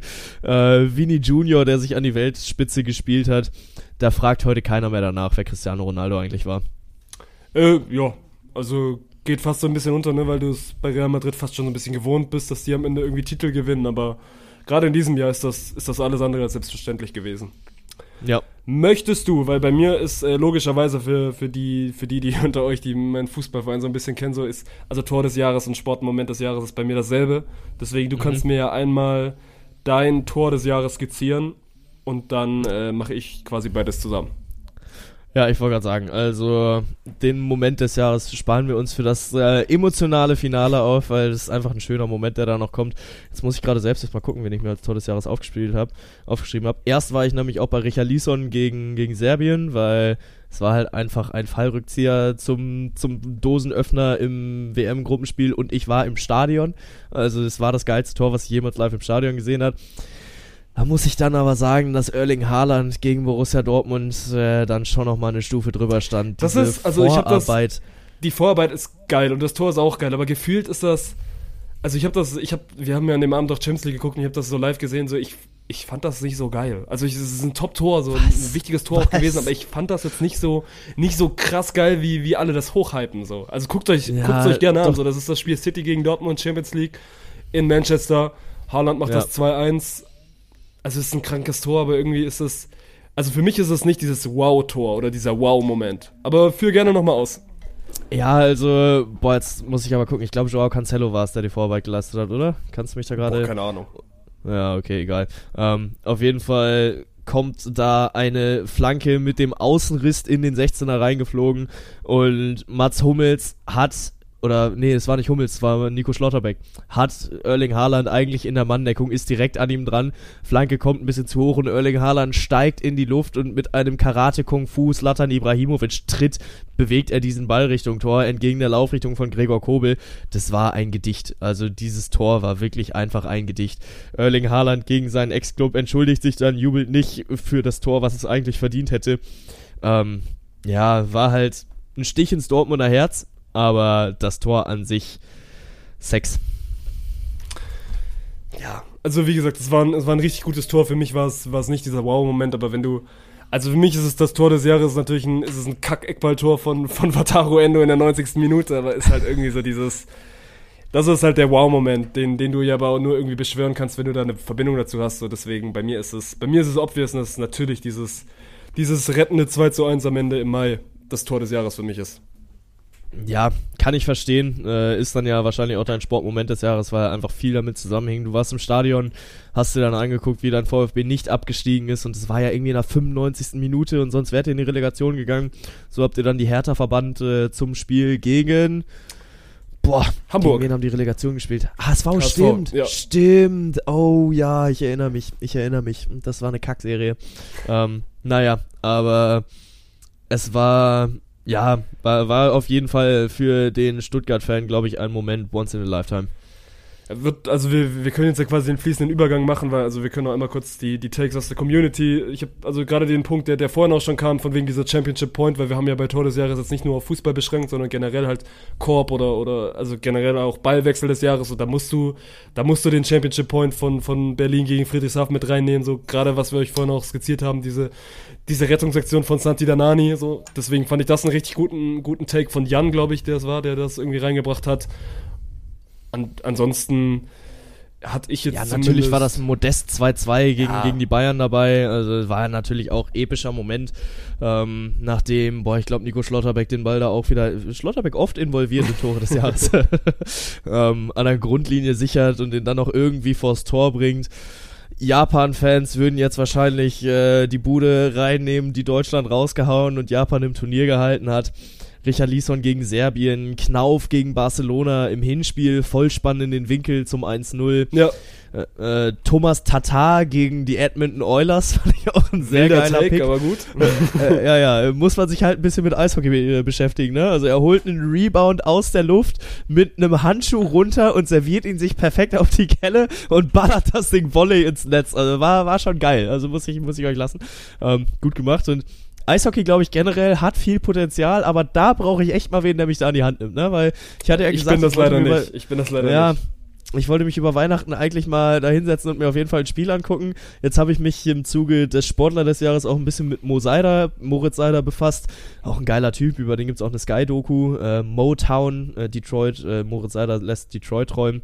Ähm, ja, ein guter Junge in der NHL ist äh, auf dem Weg, einer der Besten zu werden und vielleicht so eine Legacy aufzubauen, wie es äh, Dirk Nowitzki für die Dallas Mavericks geschafft hat. ich bin halt kein großer Detroit-Fan, ne? Sonst äh, wäre ich jetzt schon längst auf dem, auf dem Red Wings Hype-Train, aber ich war mal in Detroit und das ist eine absolute Kackstadt. Also ich glaube auch, dass ich, Ich da glaube, wir haben auch schon mal gesagt, so Detroit ist das, ist das Duisburg, Duisburg. Amerikas. Ja. Ja, ja, ja. Ich glaube, da passiert auch schon viel und das wird in der Doku auch deutlich, aber es braucht noch ein paar Jahre, bis es da auch mal eine geile Stadt wird. Ähm, ja, nee, aber ich habe in Kanada immer mal wieder Eishockey geschaut, aber es hat mich noch nicht so richtig in den Bann gezogen. Also wenn da irgendjemand äh, von euch Bock hat, mir da mal die Attraktivität des Sports zu erklären und mal mit mir ein Spiel zu gucken, dann äh, gerne rein da in die DMs. Ähm, ja, aber dann natürlich Matchpoint hast du schon erwähnt. Waren viele geile Hütten dabei dieses Jahr. Und wir haben sicherlich auch die ein oder andere nicht erwähnt, die es hier durchaus verdient hätte. ja, viel passiert, viel passiert. So, komm, dann das äh, mit Blick auf die Uhr, das ist wieder. Ich habe gesagt, ich will eigentlich nicht arg viel länger als eine Stunde zehn machen, so wir sind jetzt schon wieder bei gleich einer Stunde 30. Lieben wir. Ja, ja. Perfekt. Aber wir Ja, sind komm. zumindest, wir sind zumindest mal für dieses, für dieses Jahresranking am grünen Abschluss angekommen, so Sport, Sportmoment des Jahres. Ich weiß nicht. Ich glaube, ich habe einen. Ich glaube, ich weiß deinen Take. Also wir haben uns nicht abgesprochen, aber Dein Sportmoment des Jahres ist die VfB-Rettung, wa?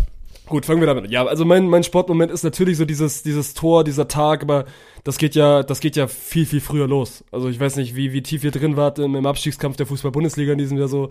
Für mich war das ein Auf und Ab. Das Gute ist, ich war relativ wenig im Stadion, weil wir relativ viele Bounce-House-Sendungen quasi parallel hatten. Deswegen, ich habe quasi wenig von dieser, von dieser Rückrunde live miterlebt. Und dann gab's ja quasi das, der, am 33. Spieltag dieses VfB-Spiel in Bayern, wo sie auf jeden Fall mal einen Punkt holen müssen.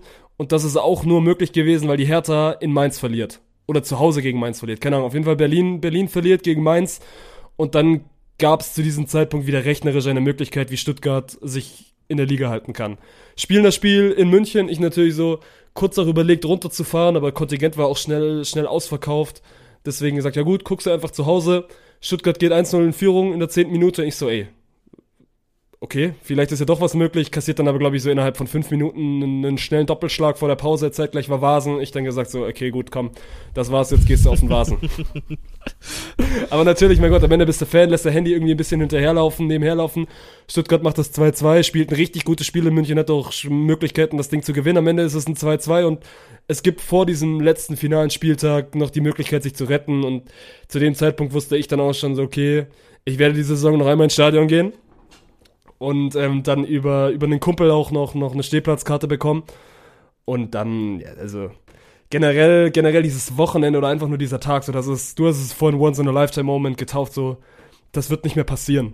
Und also, selbst wenn Stuttgart vielleicht in irgendeiner Parallel Parallelwelt in zehn Jahren, ich weiß nicht, wie es passieren soll, deutscher Meister, deutscher Meister werden sollte, so, diesen Moment wird nichts mehr übertreffen, weil du nimmst so einen Moment ja auch als 21-Jähriger ganz anders wahr, vielleicht jetzt dann am, am Ende als 30 oder 35-Jähriger. So, keine Ahnung, ich weiß nicht, wie ich mit 30 oder 35 bin oder hoffentlich werde ich überhaupt so alt, aber das ist ja schon nochmal was anderes, ne?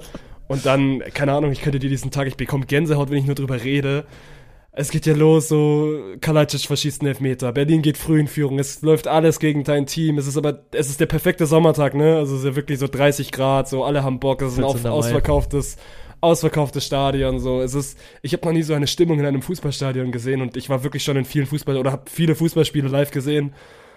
Und dann, also, äh, ich kann es gar nicht beschreiben, Mann. Es ist Eckball 90. Minute plus 3. So Dortmund kommt ja dann gegen Berlin zurück und auf einmal so dieses Stadion merkt auch, ey, irgendwas liegt hier in der Luft und dann, dann fällt dieses Tor und, und ich habe so lange in meinem Leben nicht mehr geheult, aber in diesem Moment so, es, ist, es, ist, es bricht ja alles aus dir raus. So, du kannst das ja gar nicht, du kannst das ja gar nicht fassen und, und dann dieser Tag danach, es war, es war ein einziges Fest und am Sonntag ging es dann hoch nach, ging es dann hoch nach Düsseldorf, weil quasi der Tag drauf war, war das, das Charity-Event für die, für die Ukrainer, die, die in Deutschland waren, also quasi das Beachvolleyball-Event und, und Dirk meinte dann auch so von wegen so, ey, kommst du denn überhaupt hoch? Weil er auch irgendwie gecheckt hat, so, da ist gerade was Großes passiert und ich habe gesagt, ja gut, ich setze mich trotzdem irgendwie in den Zug, weil ich das Event natürlich auch irgendwie supporten und unterstützen wollte, aber keine Ahnung, Mann, das, das war der Moment, der, der, der passiert einmal und der passiert auch nur deswegen, weil du, also, dass das so passiert, ist ja davor auch eine ewig lange Leidensgeschichte, so dass dein Verein wirklich eine Kacksaison spielt, so es läuft nichts zusammen, so und deswegen ist das ja nochmal was Besonderes und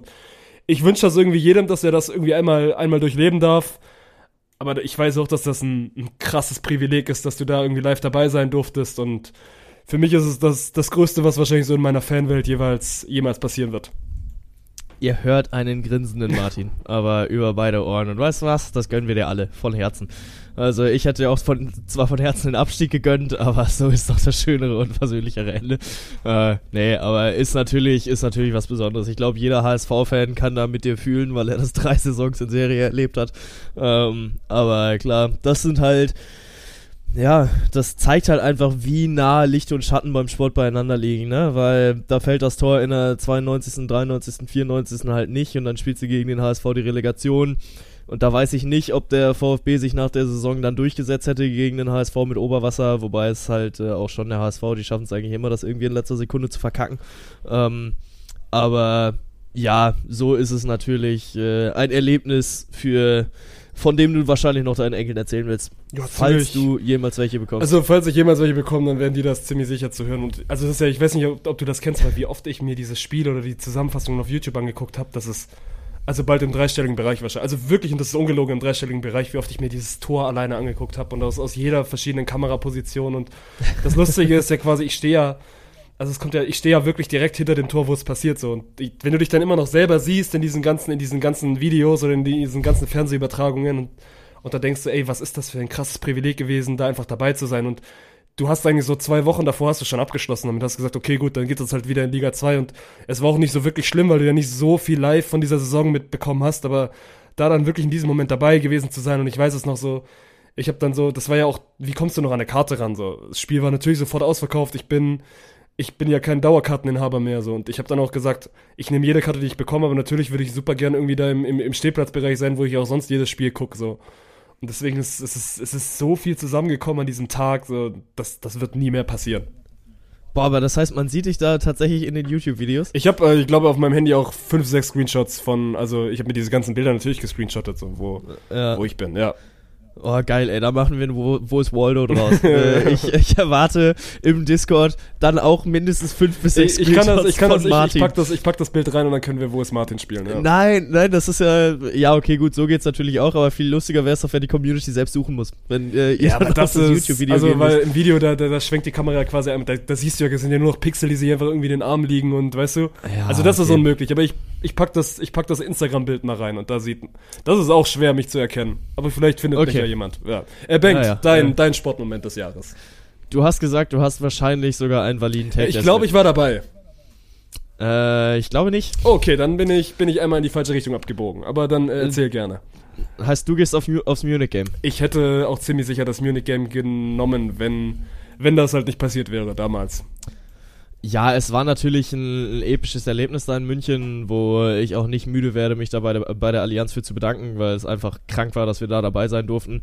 Erst mal Football in Deutschland und äh, dann vor ausverkaufter Kulisse in der Allianz Arena, die noch nie so eine Stimmung erlebt hat. Äh, zwei Stunden nach dem Abpfiff stehen da immer noch Leute und singen Sweet Caroline und hast du nicht gesehen und das war schon, war Das schon war auch wieder einfach, geil. einfach besonders so. Du wusstest, dass es Ja. geil wird, aber du wusstest nicht, wie geil es dann wirklich wird und was dann Ja. wirklich, was dann wirklich da so passiert ist. Aber äh, jetzt gerade, wo ich drüber nachdenke, so natürlich war ich nicht dabei. Das war, also war, war im Nachhinein ein dummer Take von mir, weil äh, natürlich hast du, hast du ein anderes sportliches Großereignis verfolgt, was vielleicht ein bisschen geiler war. Äh, ja, aber auch die WM war tatsächlich nicht mein, äh, mein sportliches Perfekt, Highlight ich dieses bin Jahr, 0 aus zwei. mein, mein Sportmoment des Jahres. Ja, das ist richtig. Ähm, ja, aber der zweite Take, der in der Community genauso oft gewählt wurde wie das NFL Munich Game, das Karriereende von Roger Federer, wo er auf der Bank sitzt und Rotz und Wasser heult. Und weißt du, ich, es, es muss, es muss doch mein Take werden. Hast du sein Karriereende gesehen? Ja, also super emotional, aber ich wusste nicht, dass du, also dass du so der Tennis-Guy bist. Ja, darum geht's auch gar nicht zwingend, aber weißt du, wer da gesungen hat? Ellie hat da gesungen. Ellie Golding steht auf dem, auf dem Hartplatz und äh, schmettert Still Falling for You und dazu liegen sich Rafael Nadal und Roger Federer in den Armen und heulen Rotz und Wasser, weil sie wissen, das ist vorbei und die Liebe meines Lebens, Ellie Golding, schmettert da ihre, äh, ihre nächste Ballade. Da war ja, war ein Gänsehautmoment. Das war natürlich ein Gänsehautmoment. Und ich habe mir das gestern auch nochmal angeguckt und musste da auch wieder äh, ein kleines Tränchen verdrücken. Es war einfach, es war episch. Es war episch und es beendet eine Karriere, die seinesgleichen sucht. Klar, wir reden immer darüber, dass im Tennis halt die drei Großen äh, da, da sind in dieser GOAT-Debatte, ob es ein Roger Federer, ob es ein Rafael Nadal oder ein Novak Djokovic ist, die halt beide äh, oder alle drei überhaupt äh, mehr als 20 Grand Slam-Titel geholt haben. Roger war halt der Erste, der diese Schallmauer durchbrochen hat und an dieser Stelle vielleicht auch erstmal einfach eine unfassbare Karriere hier in Zahlen. Ne? Den ersten Titel hat er 2001 in Mailand geholt, es sollten 19 weitere folgen. Ähm, von 31 bestrittenen Grand Slam Turnieren hat er 20 gewonnen. 310 Wochen lang war er insgesamt auf Platz 1. Das sind fast sechs Jahre. Es fehlen zwei Wochen, damit er sechs Jahre äh, auf Rang 1 der Weltrangliste ist. Das erste Mal war er 2004 und das letzte Mal 2018 auf Rang 1, da als ältester jemals auf der 1. Zwischen 2000, pff, was auch immer und 2000, was auch immer, war er mal 237 Wochen am Stück der erste. Ähm, zum Vergleich, Rafael Nadal war in seiner längsten Zeit 55 Wochen am Stück, was immerhin auch ein Jahr am Stück ist, aber Roger Federer war halt mehr als vier Jahre auf Platz 1, ne? Also der, der hat halt einfach mal die Tenniswelt von hinten hops genommen. Er hat seine ersten sieben Grand Slams gewonnen, äh, die er gespielt hat. Als erster der, äh, er war der erste, der 20 Grand Slams gewonnen hat. Er ist Olympiasieger geworden. Zwischen 2005 und 2007 hat er zehn Major Finals in Serie erreicht. Insgesamt hat er 369 Grand Slam Partien gewonnen. Äh, er wollte dann natürlich auch das Meme vollenden und wollte nicht die 370. auch noch machen. Ich glaube, das letzte hat er on Purpose verloren. 58 Mal insgesamt in Viertelfinals gewesen, davon 36 Mal in Folge zwischen 2004 und 2013, 46 Mal in Halbfinals gewesen, 103 Turniersiege in 18 Jahren, 71 davon auf Hartbelegen, 19 auf Rasen, wo er unangefochten der Beste aller Zeiten ist. Insgesamt von 1487 Spielen hat er 1212 gewonnen. Der hat von 1500 Spielen 250 verloren. Das, das musst du dir halt wirklich, wirklich einfach mal ausdenken, ne? Also, und dann beendet er seine Karriere, nachdem er sowieso schon lange verletzt war und er eigentlich nochmal angreifen wollte, dann aber gemerkt hat, okay, das macht mein Körper nicht mehr mit und äh, dann gesagt hat, komm, noch einmal Laver Cup, noch einmal mit den Jungs äh, hier Europa gegen die Welt spielen. Ich weiß gar nicht mehr, wie es ausgegangen ist, aber es ist auch scheißegal, weil die Bilder, Sie haben es verloren, aber das ist ja, also am Ende Ja. juckt das ja niemanden Ja, ja. mehr. Und, und gerade die ganzen Zahlen, die du jetzt gesagt hast, so, das kannst du ja nicht greifen. Und ich finde auch gerade bei so Goat-Debatten oder gerade im Tennis, so, du hast diese großen Dreien, aber dann ist das ja eher so ein Gefühl, so, wem, von wem bist du einfach Fan und nicht wer ist irgendwie der Beste. Und ich glaube, viele, viele können sich einfach mit Federer irgendwie de- identifizieren und für viele ist Federer einfach der Größte. Und für mich ist er im Tennis ebenfalls der Größte. Und gerade weil irgendwie Federer verbinde ich halt krass mit Wimbledon. Und für mich war Wimbledon trotzdem immer noch mal irgendwie so was Besonderes, klar so Paris ist, Paris ist auch irgendwie besonders oder US Open oder die Australian Open, aber Wimbledon ist am Ende Wimbledon, so das ist irgendwie immer noch mal, noch mal eine Stufe drüber. Und Federer war einfach der Rasenkönig, so das war sein Turnier und gerade dann natürlich auch, wie die ganze Geschichte zu Ende geht, dass er da mit Rafa Nadal, so seinem, mit Djokovic, dem größten Kontrahenten, dann auf dieser Bank zusammensitzt, so, und die haben so viele große Schlachten geschlagen. Das hättest du schon nicht besser in ein Drehbuch schreiben können, deswegen, äh, guter Pick, der da von dir und, und vielen aus der Community auch kam. Aber für mich, ich dachte halt so ein bisschen, ne, weil bei mir ist ja, macht schon nochmal was aus, wenn du, wenn du live bei einem Ereignis dabei bist, deswegen dachte ich, dass du in Richtung, in Richtung Katar oder, oder Munich Game gehst. Ja, das Ding ist, da war halt Ellie dabei und wenn Ellie da ist, dann bin ich ja quasi auch da. Und äh, das äh, hat dann schon nochmal einen besonderen Stellenwert bei mir. Aber ja, wo du hier gerade Go-Thematik mit den drei nochmal angesprochen hast, da hatte Jonathan in der Community natürlich auch noch äh, eine spannende und äh, nicht irrelevante Meinung, als er gesagt hat, ja, meiner Meinung nach auch ein Grund dafür, weshalb Djokovic nie als GOAT contesten kann, egal wie viele Titel er noch holt. Er hat sie nicht gegen Prime Federer und Prime Nadal geholt. Kannst halt nichts gegen sagen, ne? Weil, Nö, valider äh, Take, gut, ja. der ist halt auch jünger, muss man ja auch sagen. Ich glaube, äh, jünger als Federer ist er so 5, 6, 7 Jahre. Und da bist du ja einfach noch auf einem anderen Niveau. Und es, er ist ja quasi so ein Zwischending zwischen den beiden Generationen. Also du hast ja jetzt einmal die, die alte Garde mit Nadal und Federer dabei und dann äh, die ganzen jungen Monfils und Zverevs und äh, wie sie nicht alle heißen, die jetzt gerade die, die Weltrangliste wieder stürmen. Zverev ja jetzt auch äh, das erste Mal wieder in einem Pflichtspiel auf dem Platz gewesen. Ähm, und ja, trotzdem ein Novak Djokovic meiner Meinung nach schon noch in der, in der Garde zu nennen und nur weil du zu Prime Nadal und zu Prime Federer Zeiten noch nicht auf deinem absoluten Top-Level warst, ist es halt trotzdem was wert, dass du diese Titel gewinnen kannst. Am Ende reden wir aber über Nuancen und am Ende des 100% Tages. So. Und am Ende ist es einfach ist- geil, dass wir, dass wir vielleicht drei der Besten, die jemals Tennis gespielt haben, so gegeneinander gesehen haben. So. Und dann ist Ja. ja. genau der Punkt, den ich vorhin gesagt habe, so Zahlen sind Zahlen, aber trotzdem hat ja jeder so ein bisschen seinen eigenen, seinen eigenen Kopf und findet den vielleicht cooler wegen, Ja, ja, genau. wegen Fakt XY und so. Ich kann mit Djokovic einfach nicht so viel anfangen, weil ich den, gut, das klingt immer falsch, weil ich den menschlich nicht so richtig verstehe, weil am Ende kenne ich ihn nicht, aber so das, was durchdringt, ne? Aber Ja, mein seine Gott. ganze Corona-Debatte Ja. dann jetzt auch äh, am Anfang äh, des Jahres bei den Australian Open, die wir natürlich auch nicht vergessen wollen. Ne? Also dieses Jahr hat sich Novak Djokovic, war das dieses Jahr oder war das letztes Jahr? Ich glaube, das war Ja, dieses, dieses Jahr, wo, wo das immer losging von wegen mit äh, sich hier bei Turnieren irgendwie da nicht reinkommen, wegen, wegen Ja. seinem, seinem Corona-Gedanken. Aber das Ja. ist, mein Gott, am Ende ist, sind das alles drei überragende Tennisspieler. So der, der Moment für Federer war perfekt. Also du hättest eine Ja. Karriere nicht besser beenden können. So vielleicht vom Zeitpunkt, aber dann am Ende, wie es passiert ist, war es perfekt. So auch, Ja. auch, dass Nadal einfach dabei ist und deswegen ähm, Und Ellie Golding. und Ellie natürlich auch ein, ein würdiger. Abschluss für, unser, für unseren Jahresrückblick. ja, und äh, da würde ich dann nochmal sagen, entlassen wir euch jetzt mit einem Lächeln in eure Weihnachts- oder Weihnachtsfeier. Perfekt. In eure Weihnachtszeit Neujahrsparty. ja, in eure Neujahrsparty, wenn ihr so verrückt seid und euch das Ding hier heute noch anhört. Und dann wünsche ich euch an dieser Stelle auch ein herzliches, einen herzlichen guten Rutsch äh, vom ganzen Herzen. Bleibt so wie ihr seid. Bleibt stabil in unserer Community dabei. Macht wirklich sehr viel Spaß, wenn äh, ihr dann hier auch mitmacht und äh, unsere Aufgaben dann so schön umsetzt, dass wir uns darüber unterhalten können. Solltet ihr es morgen erst hören, dann gilt das alles für euch nicht. Fickt euch. Nein, Spaß. Frohes Neues dann an der Stelle. Ähm, Aber was glaubst du? Ich glaube, Ja. ich glaube wirklich, die meisten werden das hier schön so zum Auskatern hören. Also schön, Ja, schön so auf früh. ersten Sonntags, eh nichts zu tun.